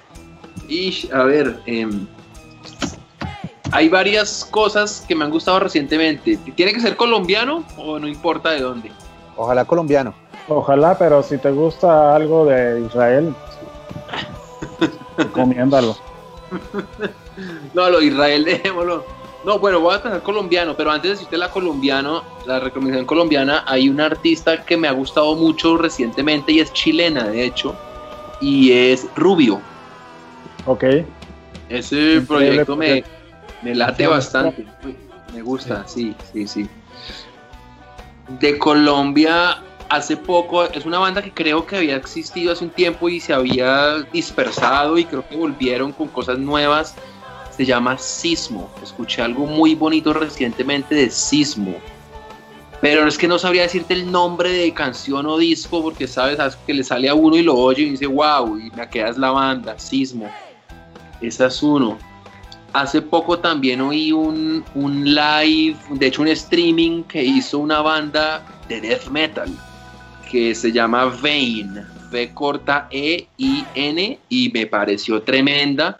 Lo mismo, tampoco sabría, no sabría decir nombre de canción, pero en general vi todo el show como 45 minutos y wow, tremenda banda. Un saludo a, Ángel y a, todo, a todos los músicos de Vein. Y esas dos cosas son muy distintas. La música de Sismo es muy tranquila, muy tranquilona, muy suave, muy, muy, muy, muy, chill. Y Bane pues es death metal. Pero bueno, son dos cosas ahí que me parecen de muy buena calidad colombianas que he escuchado recientemente. ¿Y la tuya? Y, pues la, más importante, ¿no? Ah, bueno, sí. Si no, si no ¿cómo logramos la profecía, güey? Sí, de, hecho este, este año he estado la, pues en la, la, cuarentena algo chévere para mí es que he podido lanzar cosas. Yo tenía unas cosas grabadas como un pequeño EP que hice como celebración de mis 10 años de carrera de solista de rock acá.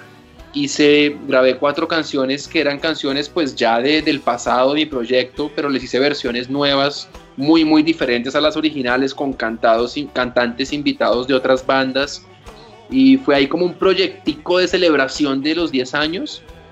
Y he sacado tres canciones de esa. Una se llama Emergencia y es con el cantante de la Burning Caravan, Francisco Martí. Otra que es El Camino con el cantante de Hola Bill. Estas son bandas aquí como muy chéveres bogotanas. Y acabo de lanzar una que es Angels, que es una canción que por ahí en el 2011 sonó harto. Y es también una nueva versión con un artista que se llama Montañera entonces, eso es lo más reciente mío. Esas tres cosas han salido este año y ahí están en todas, pues en las plataformas. ¿Y, eh, ¿Pero qué vamos a escuchar esta noche? O sea, ¿traías una canción esta noche? Ah, bueno, no, no, traía, pero si me pides una, te digo a ver alguna. No, no, pues tenemos, ya no somos los mismos de Alfonso Estrella. Bueno, pongamos, pongamos esa. Esa, esa, es una canción como del lado más rock, rock and rollero, darky del proyecto. Sigue jugando con nuestras mentes él me la mandó, pero yo creo que estaba meditando o, fue su otro yo el que me mandó la recomendación. No, esa, esa está bien. Esa, esa, esta fue un sencillo suelto. Eso no está en ningún disco. Es un sencillo suelto que saqué como a finales del año pasado. Sí, y tiene un video muy, muy interesante, muy bonito. Si quieres, mándala. Ok, entonces veamos de Alfonso Estrella. Ya no somos los mismos y ya regresamos a la parte final de Intolerancia Radio.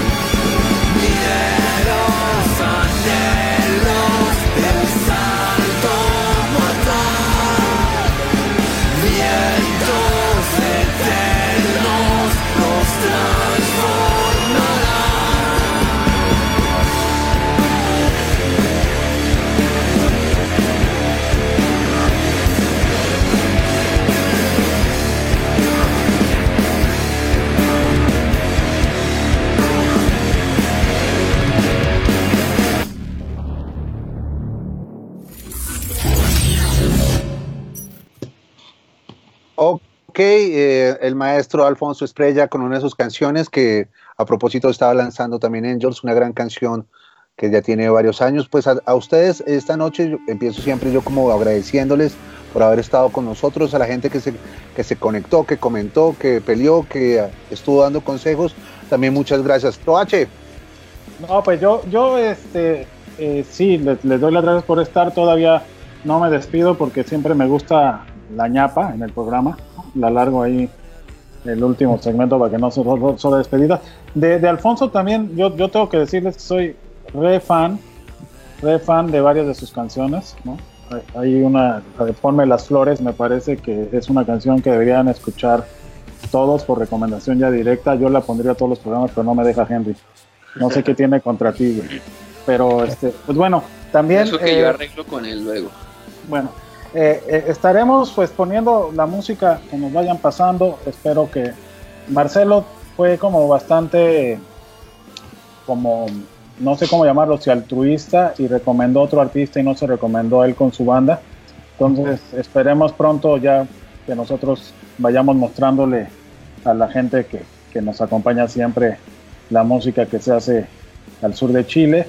Eh, yo les agradezco mucho, es el momento en donde ustedes pues eh, les pido que si tienen que dar un tip, si les quedó algo por decir, si quieren recomendar algo más, lo que se les ocurra, pues que lo digan.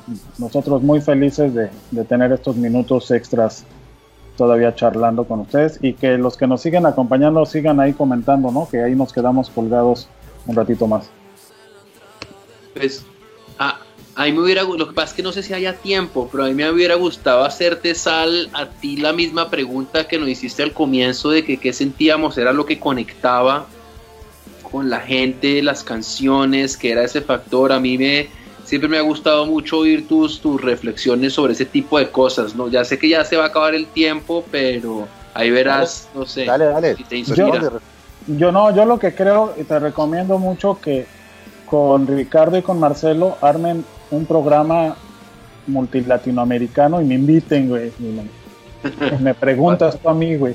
Bueno, bueno, está bien. no, la verdad es que eh, sí hay mucho que hablar, creo que... Se arma, se arma. Este, sí, la verdad es que hay mucho que hablar.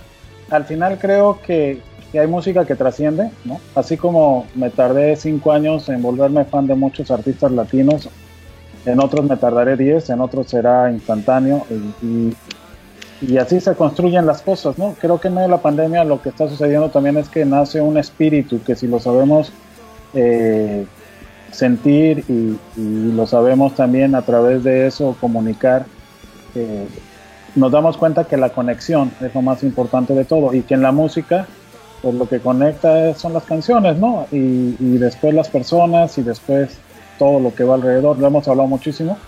Este, pues no quisiera aburrirlo. Yo, siempre lo que le digo al tipo de las personas es, la música es un lenguaje que sirve para comunicar. Los músicos tienen la obligación de ser comunicadores y de mandar ese mensaje. Eh, me quedo como con eso siempre. Y que en esta pandemia la humanidad ha necesitado de los comunicadores creativos, ¿no? De los que hacen música, de los que hacen cine, de los que escriben un poema. Y, y que a la gente que en algún rincón le tocó la pandemia estar solo, eh, de alguna manera todo esto que mencionamos los ha acompañado en medio de todo esto, ¿no? Y, siempre Henry eh, piensa que, soy cursi, pero siempre les termino diciendo muchas gracias por, porque los veo sanos, porque los veo haciendo cosas, los veo sonriendo en medio de toda la calamidad. Y eso es la humanidad, ¿no? Y, y, ahorita nos necesitamos más que nunca todos con todos. Eso es lo que yo les diría, que nos conecta a eso, ¿no?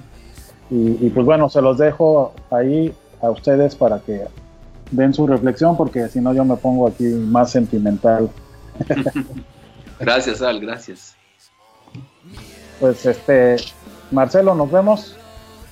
Pronto. Sí, por supuesto. Nos vemos pronto, nos vemos el próximo año en Tolerancia, toda la delegación mexicana en Fluvial 2021, pero este año invitados a que nos acompañen, fluvial.cl, revisen nuestras redes sociales, ahí estaremos presentes Revisen el material que hacemos también desde Discos Totué acá en el sur de Chile. Revisen el catálogo de IMI Chile, que son nuestras plataformas donde lo hemos articulado. Un gusto conocerlo a todos ustedes, chiquillos, que les vaya estupendo. De seguro nos vamos a encontrar virtualmente o presencialmente un agrado. Eh, un abrazo también para Sal, para Henry, para Ricardo y para Alfonso. Eso. Sí, de hecho, la gente, conéctense con el catálogo de discos Tuetue. Está muy interesante todos los artistas que son fichados por esta eh, gran disquera del sur chileno. Y acérquense más todos, ¿no? Ahí tienes tarea, Ricardo. Sí, ya, ya está, ya lo apunté, ya lo apunté. Oye, pues de, mi parte, muchísimas gracias. Este, gracias a, ustedes, Sal y a Henry, por, por esta oportunidad de, hacernos compartir opinión y, compartir cámara. Eh, la verdad es que es mucho de nuestro interés ahorita expandirnos, eh, encontrar eh, nuevas alianzas. Creo que todos podemos aprender mucho de los unos de los otros yo más de ustedes sin duda. Y, bueno, pues la verdad es que eh, ahora le, comentábamos fuera de aire, digo, ahorita con Yubon, estamos, traemos todo el interés para en julio estar por allá en Colombia, este, en Bogotá, eh, un festival que se llama FICIME, el Festival Internacional de Cine y Metal, eh, nos ha hecho ya la invitación. Entonces esperamos estar por allá. Y el Festival Octubre Negro, que ya le dimos cobertura esta vez a, a varias naciones ahí de Sudamérica, pues la intención es que en octubre del próximo año estemos también por allá de manera presencial. Así es de que pues sería un gusto hacer cuestión eh, de trabajo eh, conjunto y, les dejo las redes sociales para quien quiere echarse un clavado, si me permiten.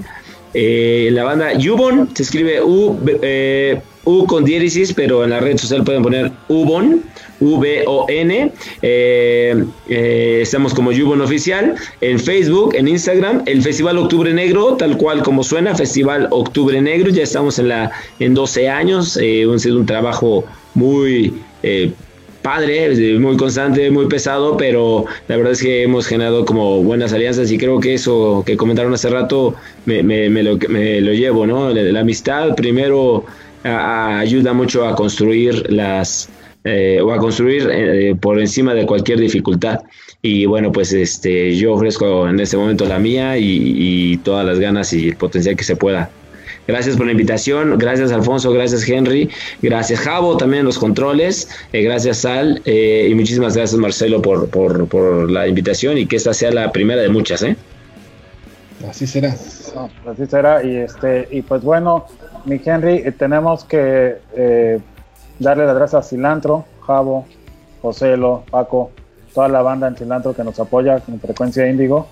Eh, también pues gracias a Cultura Colectiva Música que nos permite salir por ahí. Eh, la señal BL, desde mañana pueden por Spotify eh, escuchar el podcast y, pues a Intolerancia Colombia que es un gran aliado. ¿No? Este, y pues bueno, estaremos en contacto. ¿Y Alfonso no, se despidió? Sí, ahorita se va a despedir, pero es que, es que él es el, el que ahorita, eh, si no luego tú te arrancas, acaba el último en despedirse y ya no me dejas dar las gracias a nadie. Entonces, este, aprovecho para agradecer a todos y que, eh, pues, en la próxima semana eh, aquí estemos todos, ¿no? Otra vez. y Alfonso, hermano, te queremos mucho y qué bueno que compartimos aquí. Marcelo, Ricardo, lo mismo, qué bueno que se conocieron. También nos gusta que nuestros amigos se conozcan entre sí. Muchas gracias, gracias. muchas, muchas gracias. Qué bueno verte también, Sal, y a Henry, y conocer a Ricardo y a Marcelo, y a Javo. Un gustazo, gracias por la invitación. Y bueno, que, que se sigan encontrando nuestros caminos. Rock and roll. ¿Con qué nos vamos, Al? Pues bueno, mi Henry, nosotros nos vamos con una recomendación que nos hizo La Vaga, ¿no?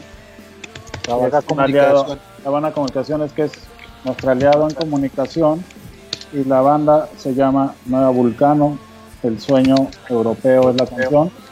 Eh, espero que les guste a todos, ¿no? Y ahí estaremos encontrándonos. Recomienden música ahí en el chat, escriban, porfa, bandas que les gusten hay que compartir. Chao. Nos vemos, que descansen, feliz semana. a todos. Gracias.